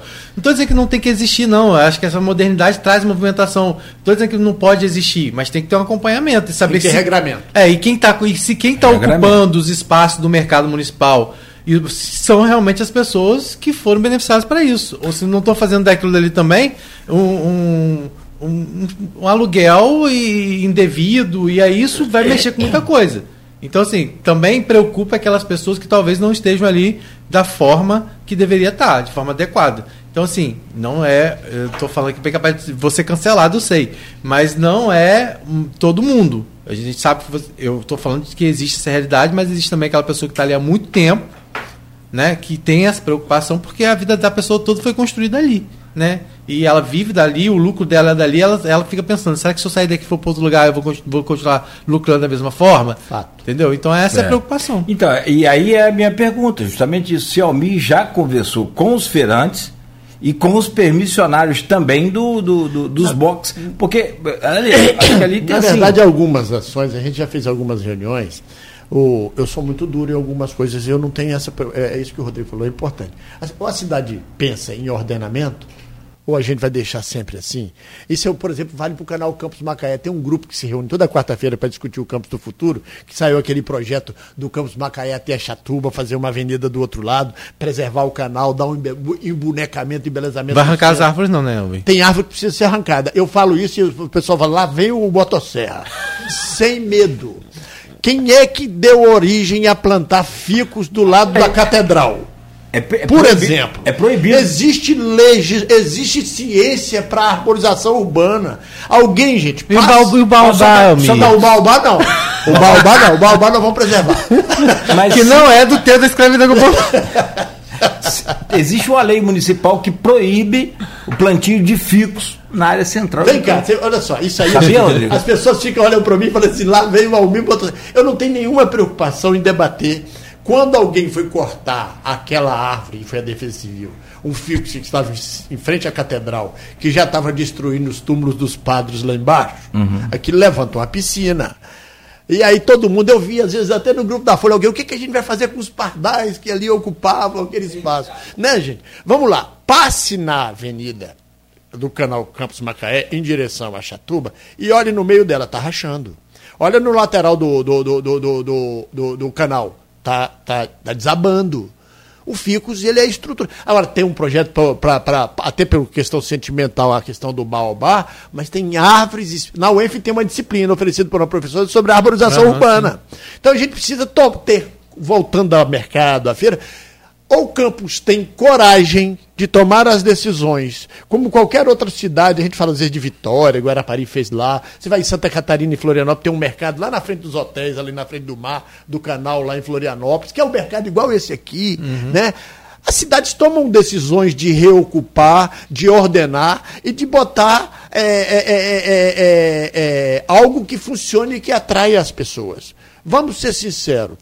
As pessoas, a gente tem a exata noção de que o feirante que está no mercado há 30, 40 anos, ele morre de medo do que vai acontecer. Né? A pessoa está numa situação ali difícil. Sabe? Quando ele vê o projeto, eu duvido que ele não vai querer mudar. A gente tem que acreditar. Você não tem nisso. nenhuma pesquisa sobre isso, não tem não, nenhuma conversa já com ele. Já teve conversa, hum. já, já com representantes do, do, do da feira lá, e foi feito. Ah, obviamente, e aí me desculpe também, igual o Rodrigo fala assim, de vez em quando aparece alguém na política querendo fazer um movimento contrário para embaraçar o processo. Rodrigo, só mais duas perguntas, amigo, que eu gostaria de fazer com relação a esse espaço. Daí depois o, o Rodrigo pode tocar adiante também com outra pauta. Ah, tem o, SEASA, que apesar do, do até o um companheiro nosso que hoje faz programa com a gente, o Alfredinho. Alfredo toca o projeto. Mas eu não estou ouvindo mais falar em SEASA. Vai sair não... amanhã, tem uma sexta-feira nós vamos apresentar um Parece projeto. que o negócio parou de vez. Não. Daqui a pouco você fala. Mas minhas duas perguntas sobre o espaço lá do, do, da feira, que eu sou apaixonado, eu vou duas, três vezes por semana no mercado. É, como que ficou a carga e descarga no novo que era um problema, eu falei, gente, tem espaço, é só. Se você olhar aquele ali. mapinha que eu te mandei, tem um, mapinha, tem um espaço amarelão é ali. Aquele amarelão ali. é onde vai entrar o caminhão para desocupar e tem o um lugar para tirar os resíduos. Por exemplo, resíduo de peixe hoje. E só uma... mais uma coisa, que vale aí você responde fortuna. as duas juntas aí. Resíduo de peixe? Vale uma fortuna. Vale muito. Vale muito. Em Campos já teve coleta aqui disso. Já tem, tem. A Patente, que é uma empresa particular, faz coleta. E, e já tem empresa pagando. E ganha, ela não paga nada, mas ganha. É, não, já tem empresa pagando. Do Espírito Santo vindo aqui pagando. A outra pergunta, se você conhece a peixaria de Macaé. Conheço. Dá para fazer igual ou melhor? Melhor. Melhor? Melhor. A gente quer o melhor. E assim, ela é linda, pequena, é separada, não está dentro. A gente vai fazer algo no nível daquele para cima. O projeto está muito bonito mesmo e o prefeito, encantado com o processo, já autorizou a licitação, que será feita, eu espero que abra ainda esse ano o processo licitatório. Ah, eu, fazer eu falei dele, ele mandou uma mensagem que é o Fredinho. Eu não falei eu, mal, não, eu, falei a realidade. Eu, vou retornar ah. a ligação para ele, ele me ligou ontem, eu acho que eu estava cochilando. Não, ele mandou. Ele marcou de tomar um almoço. Posso, já que eu falei dele, falei dele, falei que não estou ouvindo, não falei que não está fazendo, falei que não estou ouvindo. É, tá bom dia. Ele mandou uma mensagem aqui, mas eu acho que já tinha mandado antes, ó. É, bom dia, Cláudio. Mande um abraço aí para o meu secretário Almi Júnior. Almi vem corrigindo a infraestrutura para dar condições aos produtores para produzir com a produção. Ah, Abraço, Alfredinho. É. É, e... e... vamos botar esse asa para acontecer, meu filho. Tinha, tinha mais uma pergunta. ah, é? se ele conhecia peixaria e sobre a questão do resolvido lá também a logística de, de entrega. De, não, de entrega do material, de. de, de... Carga e descarga. Carga e descarga. Ah, e lembrando que é, já foi dito aqui, e, e o Almir também vai reforçar ali aquela parte onde tem a, a pista dos skatistas para não arrumar briga, né? E tem ali o centro de jovens Ô, e adultos, não vai mexer, né? Variando a cabeça aqui e aproveitando a pergunta do Rodrigo, não dá para aproveitar esse espaço de carga e descarga lá, que é muito durante o período da manhã, para descarga e carga e descarga aqui do centro também, não, cara? Pode ser, a gente assim, que ali é espaço, muito grande, o, Rodrigo. Espaço, o espaço é nobre e a gente vai melhorar esse processo. Eu sou muito fã a questão de carga e descarga, principalmente de resíduos, e, e, hoje o mundo não nos permite muito falar de resíduo como uma coisa ruim. A gente começou a reunião aqui, a, a, a entrevista que você falando do biometano. Uhum. A gente fala de economia circular. Eu estou falando do resíduo do pescado que já tem empresa comprando aquele resíduo para fazer ração. Tem empresas grandes, multinacionais, sabe? A gente está falando do banco de alimentos. Não quero perder. A pele faz tudo, bolsa, O banco sapato. de alimentos tem vai ter cozinha industrial para o cara pegar a couve e fazer minimamente processado para distribuir, para fazer capacitação. Vai ter um auditóriozinho no mercado para capacitar na área de, de alimentos, sabe? Na, na nova, nova feira, feira, Não no mercado. Na nova feira. O novo mercado tem que ser preservado como o nosso brinco. Uhum. Né? E ali é isso que você falou. Qual é o papel de. O que, é que a gente tem que restaurar? E que, aí é outra etapa. Uhum. Né? Então é um projeto Sim. de médio e longo prazo. Faz, faz a mudança, cadastra quem é que é o dono do, do, do box, quem é que vai tocar, o que, é que vai comercializar. E todo o processo que, como diz o Alfredinho, que a gente constrói de infraestrutura é para que o produtor possa produzir e ter lugar para comercializar aqui dentro. Aí entra a nova feira, entra a feira itinerante, entra o novo mercado, entra o PAA, entra o PINAI, tudo isso é dinheiro. Tudo isso é comércio e é isso que a gente está trabalhando. Tá certo. É, vamos agora, SEAS, então, o já falou, me deu uma entradinha já falando que nas, deve apresentar um projeto agora nos próximos dias, não é isso? Sim. O, eu tenho. A gente aqui, o primeiro deixar um abraço para a minha equipe da Secretaria de Agricultura, né? Uhum. A gente tem um time fantástico que tem feito um serviço maravilhoso em todas as etapas. Eu vi aqui que o Edmundo falou alguma coisa sobre captação de recursos. E nós temos uma equipe de captação de recursos na Secretaria de Agricultura. A gente não perde uma emenda parlamentar. A gente cadastra emenda parlamentar o tempo inteiro, a gente tem feito coisa. E o Alfredo está lá como superintendente de SEAS tocando um projeto. Visitamos, ele visitou vários SEAS, ele foi, ele foi em Vitória, a gente foi em Vitória, o vice-prefeito foi em uhum. Vitória, o vereador Nilton foi em Vitória. Ele foi lá no sul em alguns SEASas e visitou e viu a necessidade da infraestrutura da produção para viabilizar. E o SEAS é mais uma etapa desse processo. Se a gente tem uma nova feira, estrada, ponte, infraestrutura, capacitação para comercialização, capacitação para produção, a gente vai precisar do SEAS lá na frente. E esse projeto já vai começar, já, ele não está parado, né? A obra tem trabalhado, tem, os engenheiros da obra têm trabalhado no projeto, para ter o projeto, igual eu fiz com as pontes, para captar recurso. Mas já não tinha um projeto, não? Não, tinha, tinha uma ideia, mas assim, o projeto precisa de orçamento. Isso é chato, desculpa a palavra, mas outro trem chato. Você precisa seguir a regra, tem uma tabela de preços do, da EMOP, da empresa de obras públicas do Estado do Rio de Janeiro. Você tem que seguir um ritual da engenharia, você tem que ter tudo certinho para não ter problema lá na frente.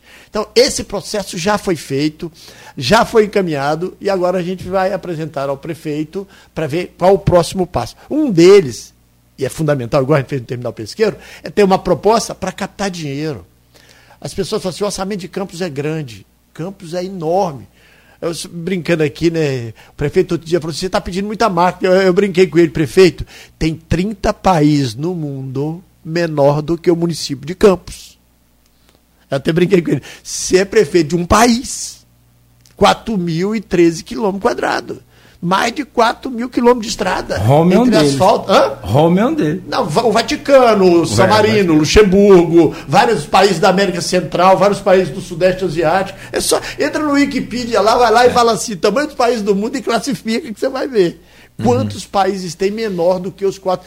É, São Tomé e Príncipe, Cabo Verde, são países até importantes no processo, né? E assim, a gente precisa dessa estrutura. Então o projeto do SEASA está uhum. bem encaminhado e é, ter ele pronto, porque tendo o projeto a gente capta dinheiro no governo uhum. federal e nós estamos caminhando nisso. Na é questão do terminal pesqueiro, a gente vai daqui a pouco falar sobre o semiárido, que também é uma movimentação dessa Brasil, mas o prefeito teve lá levando o projeto do terminal pesqueiro, apresentou lá. É, o que de fato se tem em relação a isso? É, já existe o projeto, é, já existe a disponibilidade de recurso? Como é que está essa negociação? Não, o, o, o, o, o, SEASA, o projeto vai ficar pronto e vamos atrás de recurso. Né? Já tem, inclusive, é, emendas parlamentares sendo dirigidas, esperando para isso aí, emendas de bancada que traz valores 20, 30, 40, 50 milhões de reais, como a gente tem, por exemplo, Terminal Pesqueiro tem um complexo ali. Uhum. Por exemplo, a gente tem uma rota, isso é outro assunto, a rota que gente, o prefeito chama de rota litorânea, que vai do Porto do Açu a, a. Com o avanço do mar, então tem um grupo trabalhando, inclusive com a licença ambiental para o terminal pesqueiro. Já está em andamento isso. Você tem a licença ambiental, você tem um projeto orçado, já tem um ministro dizendo. Porque o, o Ministério da Pesca ele ainda não existe do ponto de vista de unidade orçamentária. O prefeito é muito amigo do ministro da Pesca, o André de Paula, Tivemos duas vezes lá apresentando. Só que, como ele foi desmembrado do Ministério da Agricultura, o orçamento é mais para o ano que vem. Né? Ainda trabalha com o Ministério da Agricultura o orçamento. Então o projeto está sendo confeccionado, inclusive com estradas necessárias para atender. A ponte da Bagueira, a ponte do Guarandi, ela atende o terminal pesqueiro. Uhum. A, a, estrada do Farol já que tem que um seria projeto. esse terminal pesqueiro? O que, que teria nele? Hoje, eh, para simplificar para o ouvinte nos entender, uhum. Se eu pegar um barco Alguém já viu o barco do farol de São Tomé sair para o mar? Uhum. Aquilo ali a gente só vê em Nazaré, em Portugal. Quem já foi em Nazaré e subiu na serra lá e olhou e viu aquela onda de 30 metros de altura, 20 metros de altura, então tem uma, um, um, um trator puxando o barco para baixo. Uhum e para cima. Então, barcos maiores não funcionam. Nós temos um, o, o litoral do Rio de Janeiro é muito rico em pesca. É tanto que o Brasil inteiro vem pescar aqui. Com as plataformas de petróleo, com o Porto do Açu, com os navios. Isso, inclusive, atrai cardumes. Então, muita gente vem pescar aqui, ou o pescador pesca aqui e vai levar o peixe para onde hoje? Hoje é a referência no Brasil: Itajaí.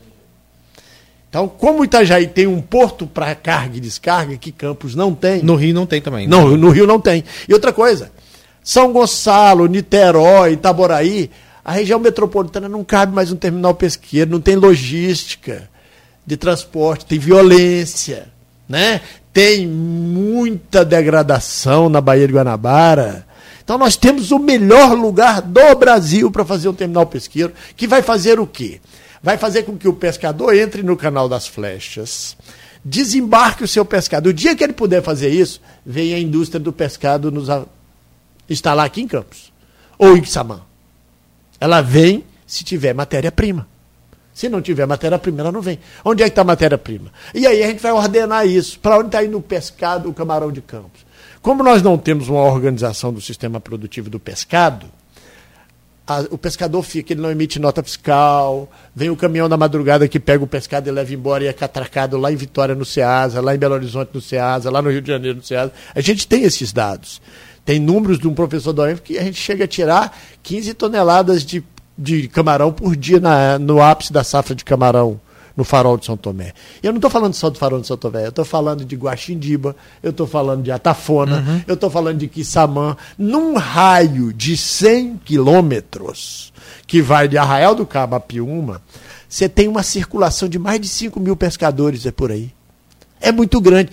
E para finalizar, tem um projeto do professor Geraldo Timóteo, um abraço dele, parabéns pela eleição como diretor do Centro Você falando em Piúma, agora é, me lembra, ali em Itaipava. Fizeram que, é, um, que é, é, fizeram. É, mas Itaipava, aliás, Piúma, que já tem a invasão do mar lá, tem. Estão fazendo um dia que lá. Já estão fazendo. O que eu não entendo porque que o São da Barra não tem. Mas é, 200 anos São da Barra. Estão fazendo, um, fazendo um troço dessa largura lá, ó, lá em Piúma. É. Invadiu o centro da cidade. Uhum. Invadiu. E já, mas já estão fazendo obra. Já a obra. É só olhar São aí, ó. Da Barra tem entra aí na, no, tem uma página só para você ver a obra, acompanhar a obra dia e noite. De no, noite. Instagram. É. A é, Tafona. Piuma. De Piuma. A Tafona está 200 anos ali, sem mais de 50 anos. É diferente. É, é, diferente. Agora reconstruiu a praia. Sim, sim. Meaípe reconstruiu a praia. O farol de São Paulo Tomé precisa reconstruir a praia no lugar do terminal pesqueiro, porque com aquele, aquele espigão que foi feito e abandonado pelo meio do caminho pelo DNOS, aquilo criou sérios problemas para nós campistas. A praia em que Samã cresce até 4 metros, 5 metros por ano, se você olhar no, via satélite, e a de Campos está diminuindo em direção ao continente, e por isso que a estrada está destruída hoje com o avanço do mar. E ali aí também a questão do açúcar também lá tá, já está impactando também. Então, se, não sei se você entendeu assim, o ouvinte. O terminal pesqueiro é fundamental para a gente desembarcar a matéria-prima que nós temos. Mas já existe o projeto. Já existe o projeto, já está andando, já tem um valor assado em torno de 100 milhões de reais, que pode ser modular 30, 30 e 40. E aí a gente cria efetivamente o que eu chamo de Rota do Pescado Campista. É Rota de Desenvolvimento Regional, um programa do Ministério da Integração e Desenvolvimento Regional, que você vai sair lá da Cachoeira do Mocotó, no Imbé, vai descer pelo Rio Ibé, Rio Urubu, Rio Opinião, vai chegar na Lagoa de Cima, vai pegar o Rio Ururaí, vai chegar na Lagoa Feia, vai chegar na Lagoa Feia, vai pegar o Canal das Flechas, vai chegar no Terminal Pesqueiro, vai chegar no Açu. 150 quilômetros de estradas por água. E ninguém nunca enxergou isso. Campista não enxerga nem a Lagoa Feia, acha que ela é feia mesmo. É. Né? Eu nunca fui na Lagoa Feia, você acredita? Não. E pescar lá é Eu já fui bom. na Lagoa Limpa, que quase ninguém conhece. Nem sei é. se. Lagoa Limpa? É. é onde é essa? Ela é entre. Você, você entra ali em travessão e você saindo quase Sapucaia. Ela é no meio ali. Sim, sim, tem umas lagoas. Tem, a, a, é uma lagoa linda, tá? Sim, tem... indo aqui em direção a, Oteiro, em direção a você entra, Você vai em travessão, entra em travessão como se fosse sair lá em Sapucaia. É uma uhum. estrada ali por dentro, sim, sim, no meio sim. dos canaviais. Não sei como é que tá mais hoje em dia, porque já tem muito Rapaz, tempo. quem mora lá, em, que morava, no meu caso e tal, a gente, quando conseguia vir pra praia, a gente passava por ali, para não passar é uma, por campos. É. é uma lagoa muito bonita, tem tipo uma ilha no meio dela, não sei se tem ainda, né? Porque muito tempo que eu não. Não, vou. é, tem assim. O campus é o seguinte: nós temos um programa de. O prefeito criou um comitê de segurança hídrica, porque nós temos muita área de baixada, inclusive, que já deveria ter um zoneamento proibindo construções uhum. abaixo de 4, 5 é. metros do nível do mar. Né? Então, o terminal pesqueiro é isso, é um outro projeto estruturante, fundamental, que gera emprego e renda. E aí, eu falando do Geraldo Timóteo, é porque tem um projeto chamado Pescarte, que tem recursos sim, da Petrobras para construir e uma unidade de beneficiamento de pesca, e a Prefeitura de Campos já deu a área. Uhum. E para construir a unidade de produção de pesca, e a Prefeitura de Campos já deu a área, lá na antiga fábrica de macarrão, em Baixa Grande. Ah, legal. Ele já esteve aqui com a gente, né? O, o falando do pescarte, falando de todo, todo esse mapeamento que tem daqui a região dos lagos, né? O que vai ter em cada região de, né, voltada a essa questão. É. é acho que a gente vai direto, Cláudio. Então, é, Vamos mudar agora para o semiárido, porque senão não vai dar tempo para a gente falar. Né? A gente, como eu falei no início do programa, é, o Vladimir, enquanto deputado federal, apresentou esse projeto lá, estruturado, claro, por toda parte de pesquisa, o Mendonça, o próprio João Siqueira, né? várias pessoas colaboraram para esse estudo, né? Você pode falar até melhor. E foi apresentado esse projeto lá na Câmara Federal e agora é, chegou ao Senado e, claro, antes que se coloque em votação no plenário, é preciso que se passe pelas devidas comissões, porque né, significa, na de finanças principalmente, porque isso representa é, gastos, despesas, né, é, investimentos, e também a comissão de agricultura. Né? E aí, essas duas comissões já aprovaram, a de agricultura foi aprovada até por unanimidade, e agora então fica essa expectativa para que o projeto chegue ao, ao plenário para ser votado. Né? Explica para a gente o que, que significaria esse semiárido. É, isso significa mais recursos para a região, facilidade em linha de crédito, é, investimentos mais direcionados? O que, que isso significa? É, é, o prefeito Vladimir e o vice-prefeito Frederico, eles sempre procuraram a academia. O Frederico é um amigo de longa data, agrônomo, a gente sempre interagiu, e sempre ele está lá dentro da UENF procurando as propostas, e o Vladimir sempre procurando essa, sempre quer interação com a academia, né? Às vezes nem sempre consegue, a gente tem as dificuldades, e às vezes a academia em algum outro ponto partidariza o que não deveria acontecer. É, e aí, quando o prefeito, quando o Vladimir foi eleito deputado federal em 2017, né, para assumir primeiro em 2018, acho que foi uhum, isso, né? Isso. Ele foi até a UENF e ele procurou a gente, procurou o que, que tem da UENF para eu levar. E teve uma reunião na UENF que o professor Zé Carlos Mendonça, que é o meteorologista uhum. da UENF, que, que entende disso, para os senhores terem ideia, os estudos do Mendonça têm dados climáticos de 105 anos. De precipitação, de temperatura, de índice de aridez, são dados importantes. Ele apresentou: olha, nós temos um problema climático em Campos, está se intensificando ao longo do tempo. É inquestionável esses dados tentam lá em Brasília falar que não, não sei o quê, é inquestionável. A gente tem uma mudança que tem aumentado. O que é um semiárido? Ele tem uma precipitação média durante um determinado tempo abaixo de 800 milímetros. Esse ano, por exemplo, deve chover mais de 800. O ano passado choveu mais de 800, mas choveu 400 num dia. Uhum. Né? Que é uma tragédia. É pior do que não chover. Né? E tem índice de aridez baixo, dizer, você sente, sabe aquele período que você sente que parece que está cercando todo mundo? Né? E tem muitos dias sem chuva. Então, os dados do professor Zé Carlos Mendonça indicam a gente fica muito tempo. Esse ano está uma beleza de chuva para o agricultor. E o ano passado ele estava padecendo, não tinha um caminhão de cana para dar para um boi. As pessoas, a memória nossa precisa reportar ao que estava acontecendo em outubro, setembro, junho julho do ano passado. A gente desesperado, o produtor desesperado. O prefeito foi apresentou um projeto de lei, o PL 1440, em 2019 quando ele entrou, ele apresentou essa proposta, ela tramitou no Congresso Nacional, ele virou prefeito logo depois, né? Um ano e meio, dois anos ele teve que sair. E a, a deputada Clarissa tocou o processo, então o projeto foi aprovado na Câmara dos Deputados, com os ajustes necessários. Não é que a gente vai ser, nesse primeiro momento, é, é, é, virou Sudene. Eu sou do norte do Espírito Santo e um projeto desse revolucionou a região de Linhares, São Mateus, Pinheiro, que eu citei aqui, porque lá tem financiamento com juro mais baixo e principalmente seguro agrícola que dá uma segurança para o produtor. O clima da nossa região ele é muito ruim para a agricultura, ele cria muito perigo para você ir lá no banco, pegar um financiamento com juro do jeito que é hoje, investir, aí vem 200 milímetros numa tarde e acaba com a sua produção. Cadê o seguro agrícola? O projeto tramitou, aí o prefeito retomou, foi aos três senadores do estado do Rio de Janeiro, o senador Portinho, o senador Romário e o senador Flávio Bolsonaro, Flávio Bolsonaro pediu a eles para abraçar a causa. O, o, o, o, senador Romário foi indicado como relator da matéria, levou inicialmente para a Comissão de Assuntos Econômicos, que é, que é a comissão mais dura, que diz se vai gastar, de onde vem o dinheiro. Até porque se levar para o presidente da República não dizer de onde vem o dinheiro, uhum. não é prerrogativa do legislativo, é prerrogativa do executivo, né? Sim, você não pode ordenar gasto, despesa né? para. Isso, para o executivo. É. Né? Passou por unanimidade na Comissão de Assuntos Econômicos. O... Foi muito hábil o senador Romário e a equipe dele de mostrar o que tinha que fazer. Depois foi para a Comissão de Agricultura e Reforma Agrária, que foi ontem, às 14 horas. Passou por unanimidade, estava lá a ex-ministra da Agricultura, Tereza senadora Tereza Cristina, se você buscar o, o que é uma o, referência, o, né? que é a nossa referência de agricultura, um engenheiro agrônomo que fez uma história rica na, na política agrícola do estado do Exceção Mato Grosso, naquele né? governo. E, é. E ela foi uma das orientadoras do projeto ao prefeito e ao vice-prefeito em reunião em Brasília. Vá nessa linha, porque nessa aqui os nordestinos não vão deixar, uhum. né?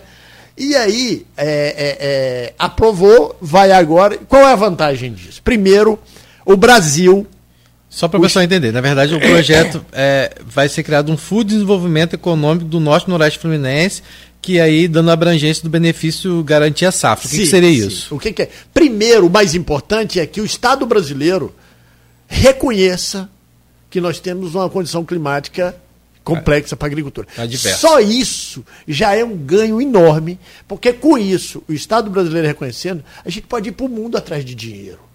Né? Nós podemos ir para o mundo buscar recursos uhum. para preservação de da água, ONU, de tudo. FAO, ONU, Banco Mundial, sabe? Dinheiros de meio ambiente, vender crédito de carbono das áreas de baixada, porque isso tem crédito de carbono, tá? Tem muita gente de olho nessas alagados nossos para a gente vender o carbono que fica ali na, na turfa. Isso é grana.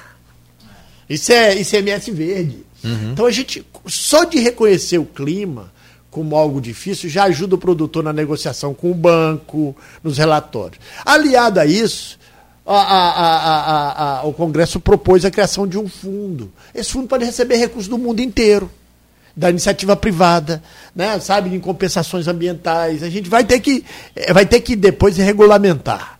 E tá isso dá uma garantia hoje? safra. O que é garantia safra? Eu plantei feijão, perdi meu feijão, de onde vai vir o seguro? Uma historinha rapidinha. Eu tenho um grande amigo que formou na UENF e hoje é um dos maiores produtores de mamão do Brasil. Onde? Lá em Pinheiro. Lá em Pinheiro. Pinheiro vai ficar famoso aqui hoje, né? na minha cidade.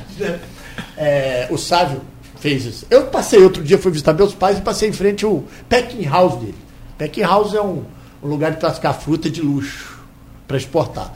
O Sávio hoje, em qualquer feira mundial de, de fruta, ele está lá, ele é produtor de mamão, um grande empresário de mamão.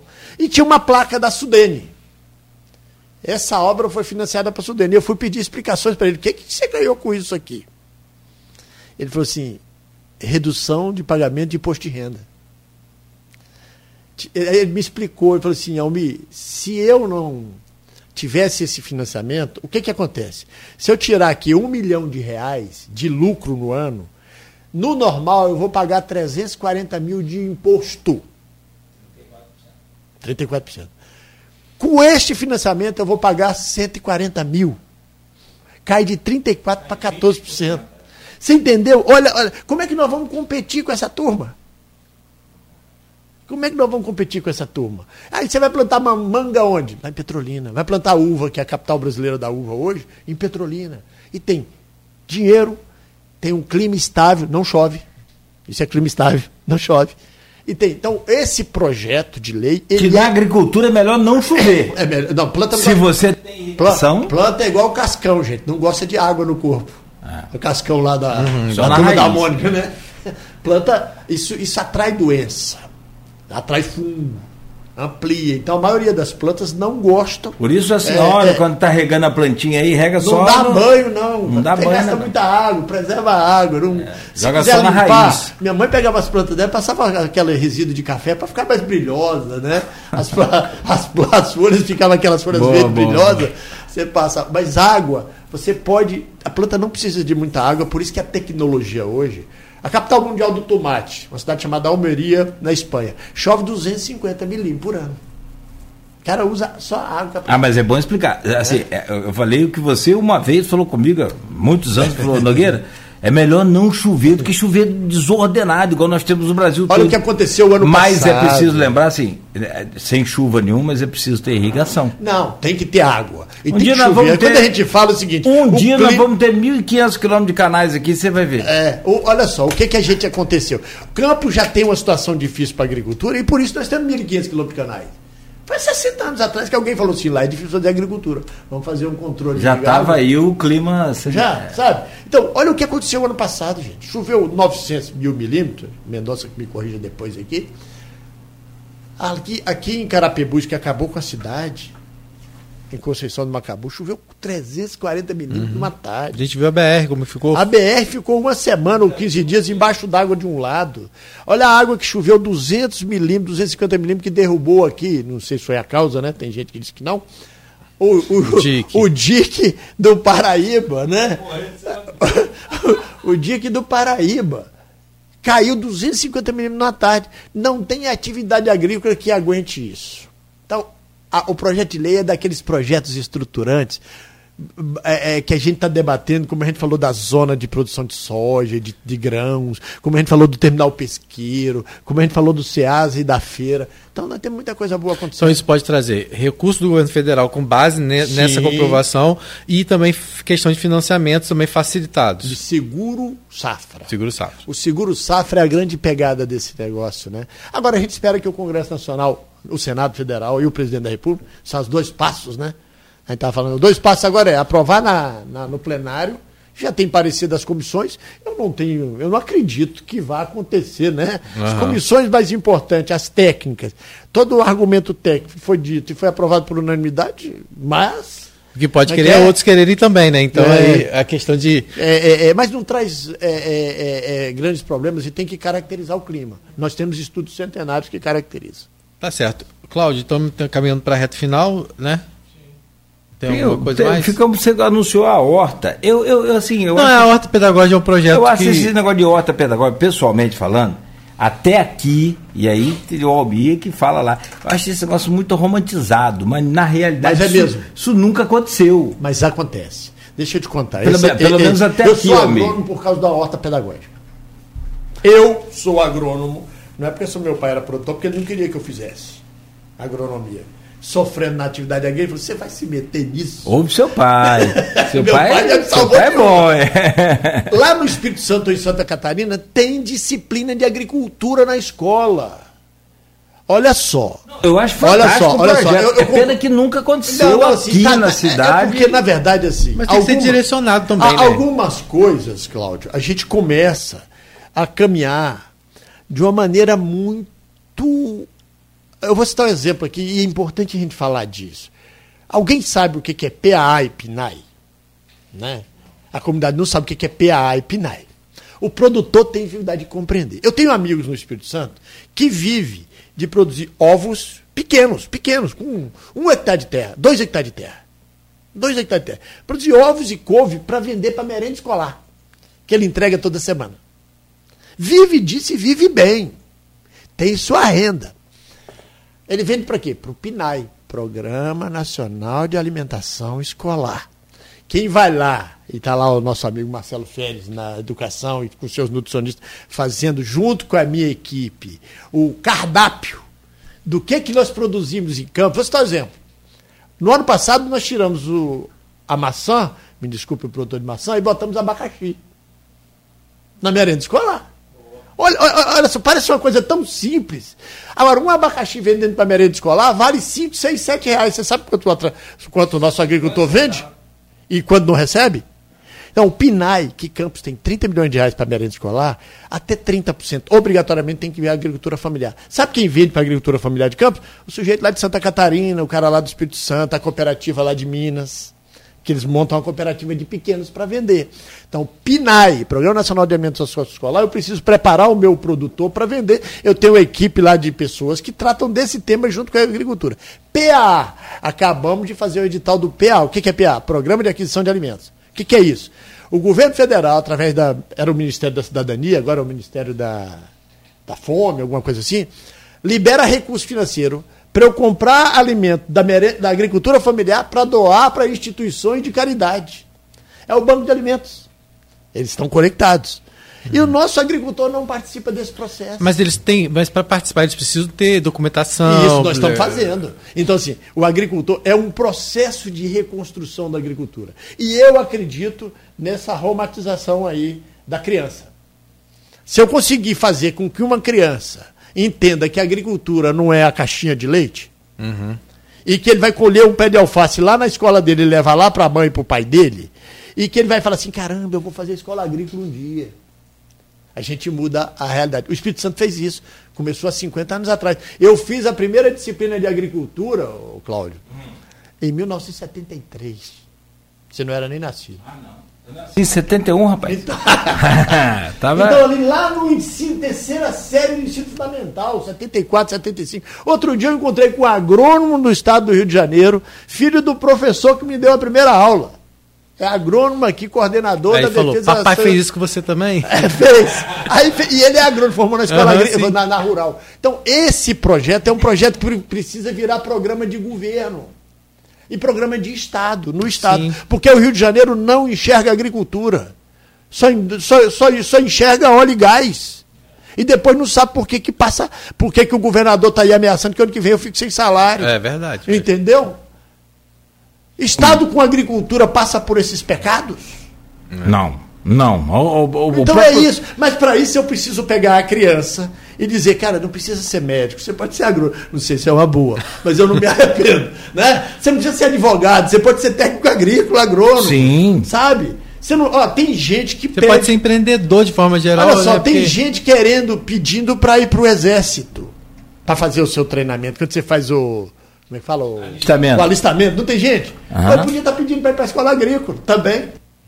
Não é? Uhum. Lá tem alimentação, pode ter moradia, pode ter organização. Na Escola Agrícola de Bom Jesus do, do, do, do, do, do Itabapuana, do Espetáculo IF, lá. Do IF, lá em Cambuci, na Escola Agrícola, todo o município do Rio do Espírito Santo tem uma escola agrícola. Uhum. Então, se a gente quer agricultura, a horta pedagógica, que é um programa que eu toco há anos junto com a FAPERJ, é para que na, or, na escola tenha uma horta que seja um laboratório de ensino de ciência. Que as pessoas comecem desde criança. Então, assim, ela não andou. Quem não fez aquela experiência do, do, do, grãozinho de feijão no algodão? No algodão. É. Então, assim, você não tem mais isso.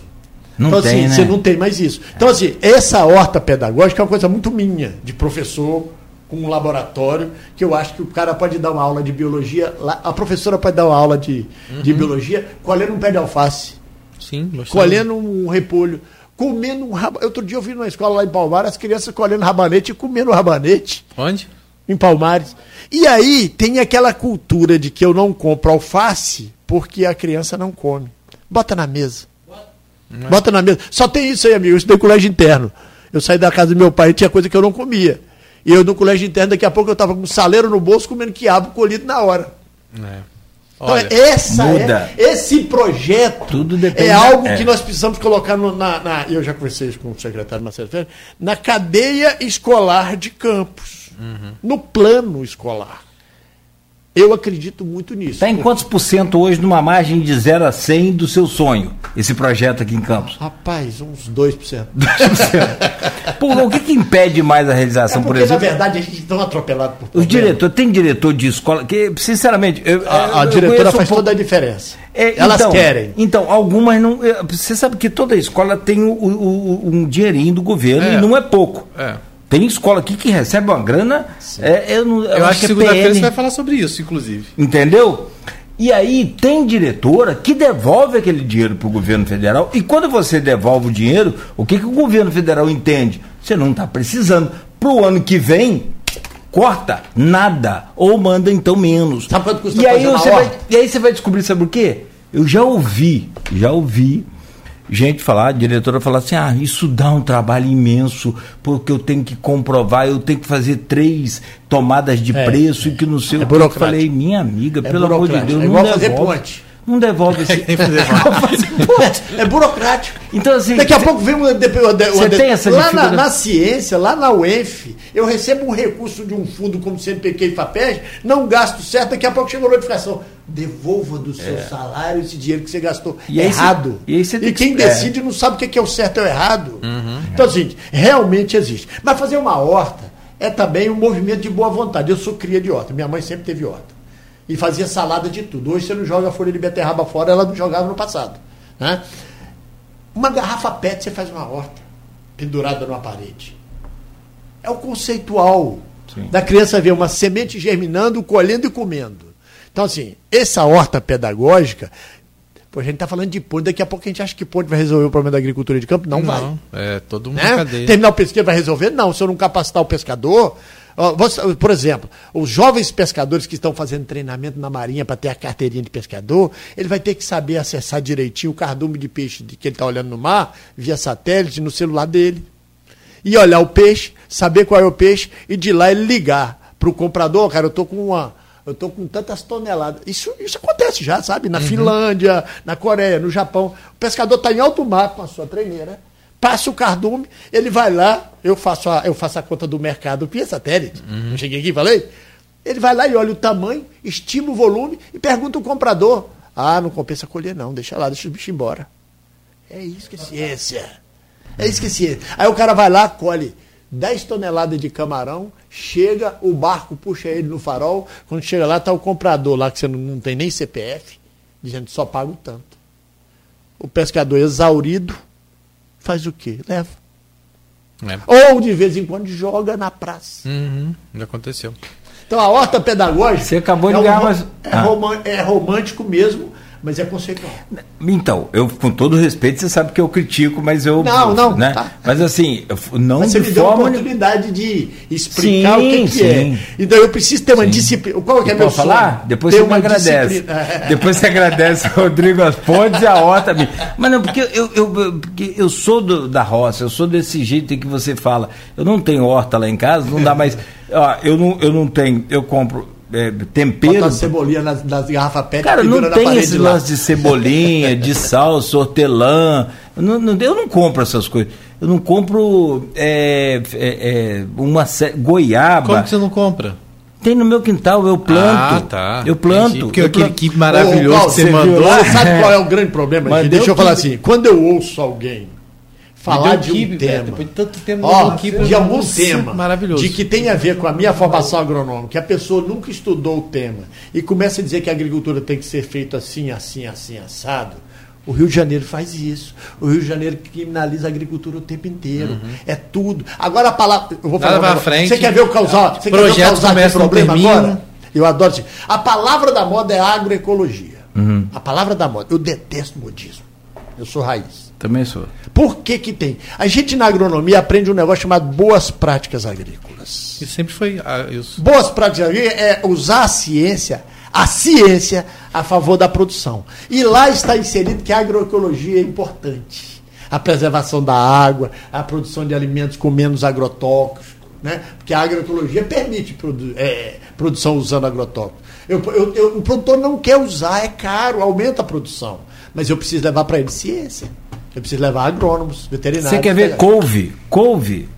É, é, quando a pessoa é da roça, você conhece quando você dá um, uma galinha a ela, né? É. Ela não mata a galinha. Ah, quando é da cidade, você mata a galinha já. Mas, couve, eu não compro couve há muitos anos. Qualquer rachadinho de, de terra. O pessoal, é, como é que faz? É, é, asfalta, não. Cimenta o quintal todo, bota cimento em tudo para não nascer nada.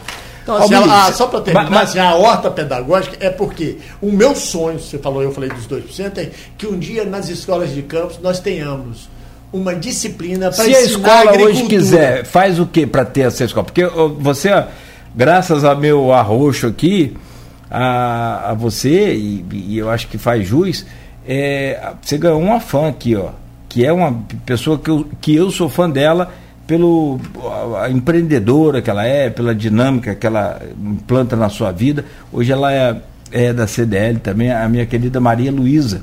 do depósito de Piranga, sim, lembra? Sim, sim, e nós já falamos. E o CDL é um parceirão, depois... faz, eu já fui lá apresentar todos esses projetos. E assim, a gente sabe, o, o, o, o Júnior sempre muito solícito, muito divulgador do trabalho da gente. Eu gosto muito disso, pessoal do CDL. Um abraço para Maria Lúcia. E como que eu faço, por exemplo? Sou diretor de uma escola, quero, quero ter esse programa na minha escola. Já temos uma lista de escolas feita pela Secretaria de Educação, onde a gente vai montando as, as hortas. Mas é um processo conceitual. Eu não, é, tem a pressa e tem a direção, né? Já diz o Chavão, né? Se a gente atropelar o processo, a gente acaba desconstruindo o que tem que fazer. É preciso que a diretora queira muito, é preciso que tenha uma infraestrutura básica para alguém tomar conta. Horta e bebê é a mesma coisa, tá? Bebê de criança, né? Não é bebê em cachaça, não, tá? tá. horta e criança é a mesma coisa.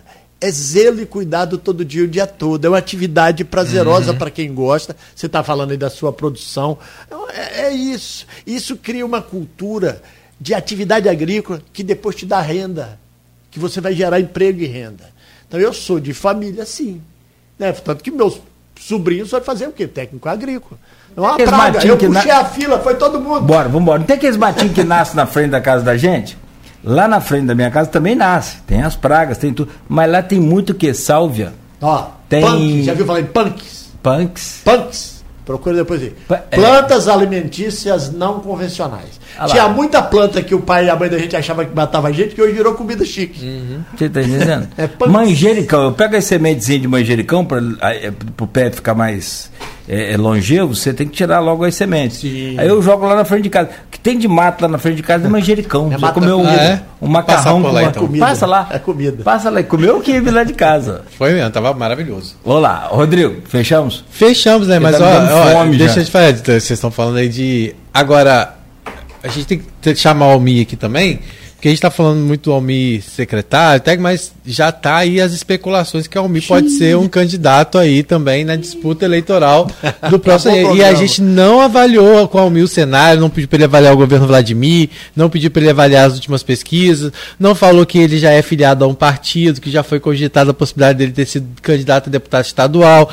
Então essa parte política que a gente não abordou com o Almi, que a gente tem feito com todos os secretários, a gente não deu tempo de fazer com o Almi porque era muito assunto, a gente já deixa aqui combinado com ele, né, numa outra oportunidade para que ele volte, para que a gente também peça a opinião dele. Afinal, ele hoje está num cargo que foi uma das indicações apontadas como técnica, mas o bichinho da política acaba beliscando todo mundo, né? Então. Almir não pode acontecer, Almir inclusive, nada. É. Almir do PSB. B. Já foi. Já foi? Sou, sou, sou é, ainda, né? Ainda, né? Se não desfilhou, Era é uma, uma ideia. De Alexandre, passado, Cardoso, Alexandre é. Cardoso. Mas você tem intenção de ser pré Não pode falar, não. Não pode, não.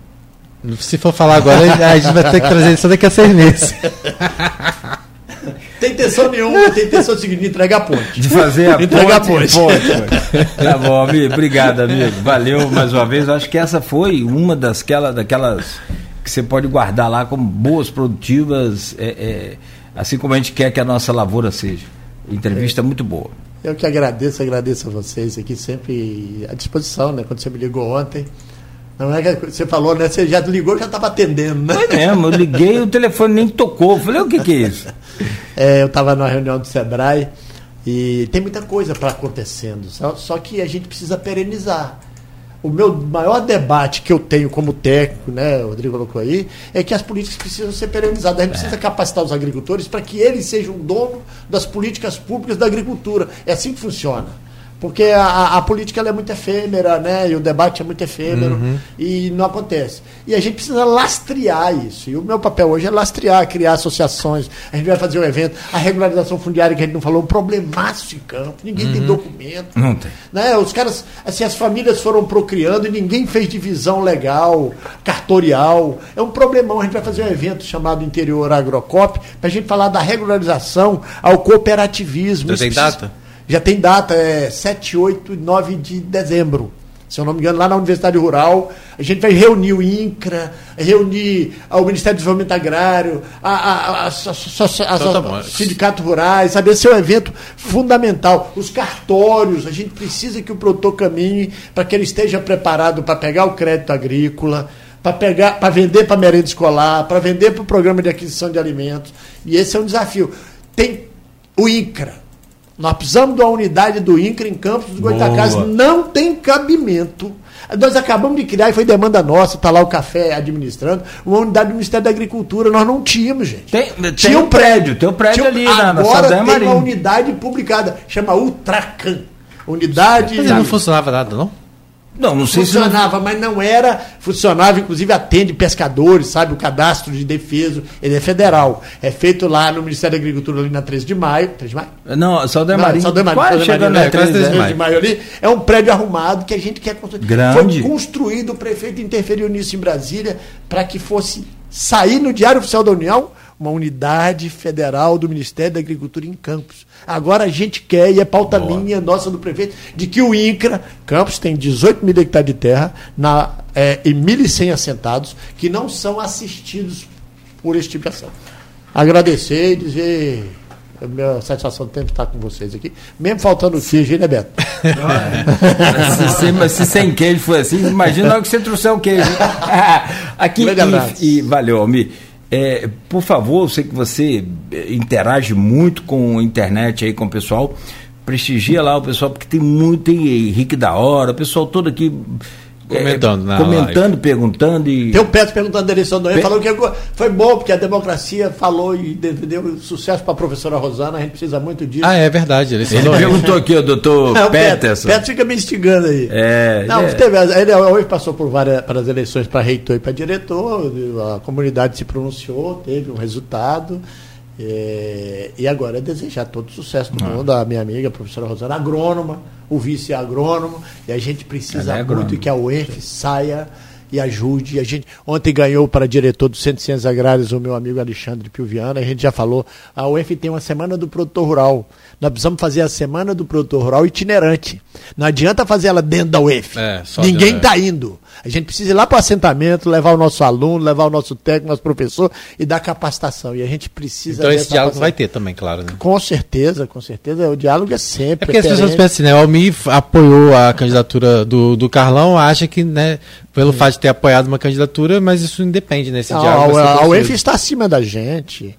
Agora, o que a gente cobra e cobra sempre, eu cobro de mim mesmo como secretário e cobro de qualquer um outro, como vale na democracia, de que a caminhada, na minha opinião, precisa ser mudada né? E a gente espera que mude, porque em alguns rankings nós temos evasão alta, né? Sim. Tem muito curso na UENF sem aluno, uhum. a gente faz edital, não aparece, tem algum problema nisso aí. Qual é o problema e qual é a solução?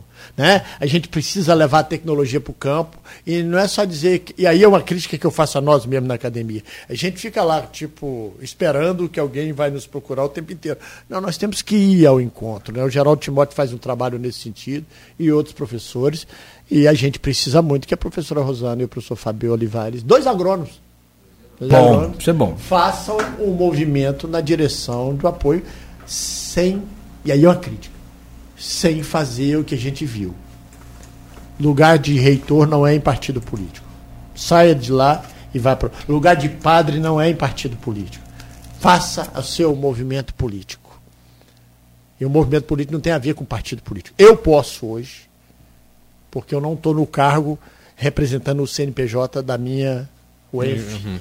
que estou lá desde a primeira aula. Então é isso. Estou sempre feliz com os debates que a gente tem. Foi um debate rico, importante. E um direcionamento, a gente mudou o rumo da eleição, fazendo um movimento noutra direção.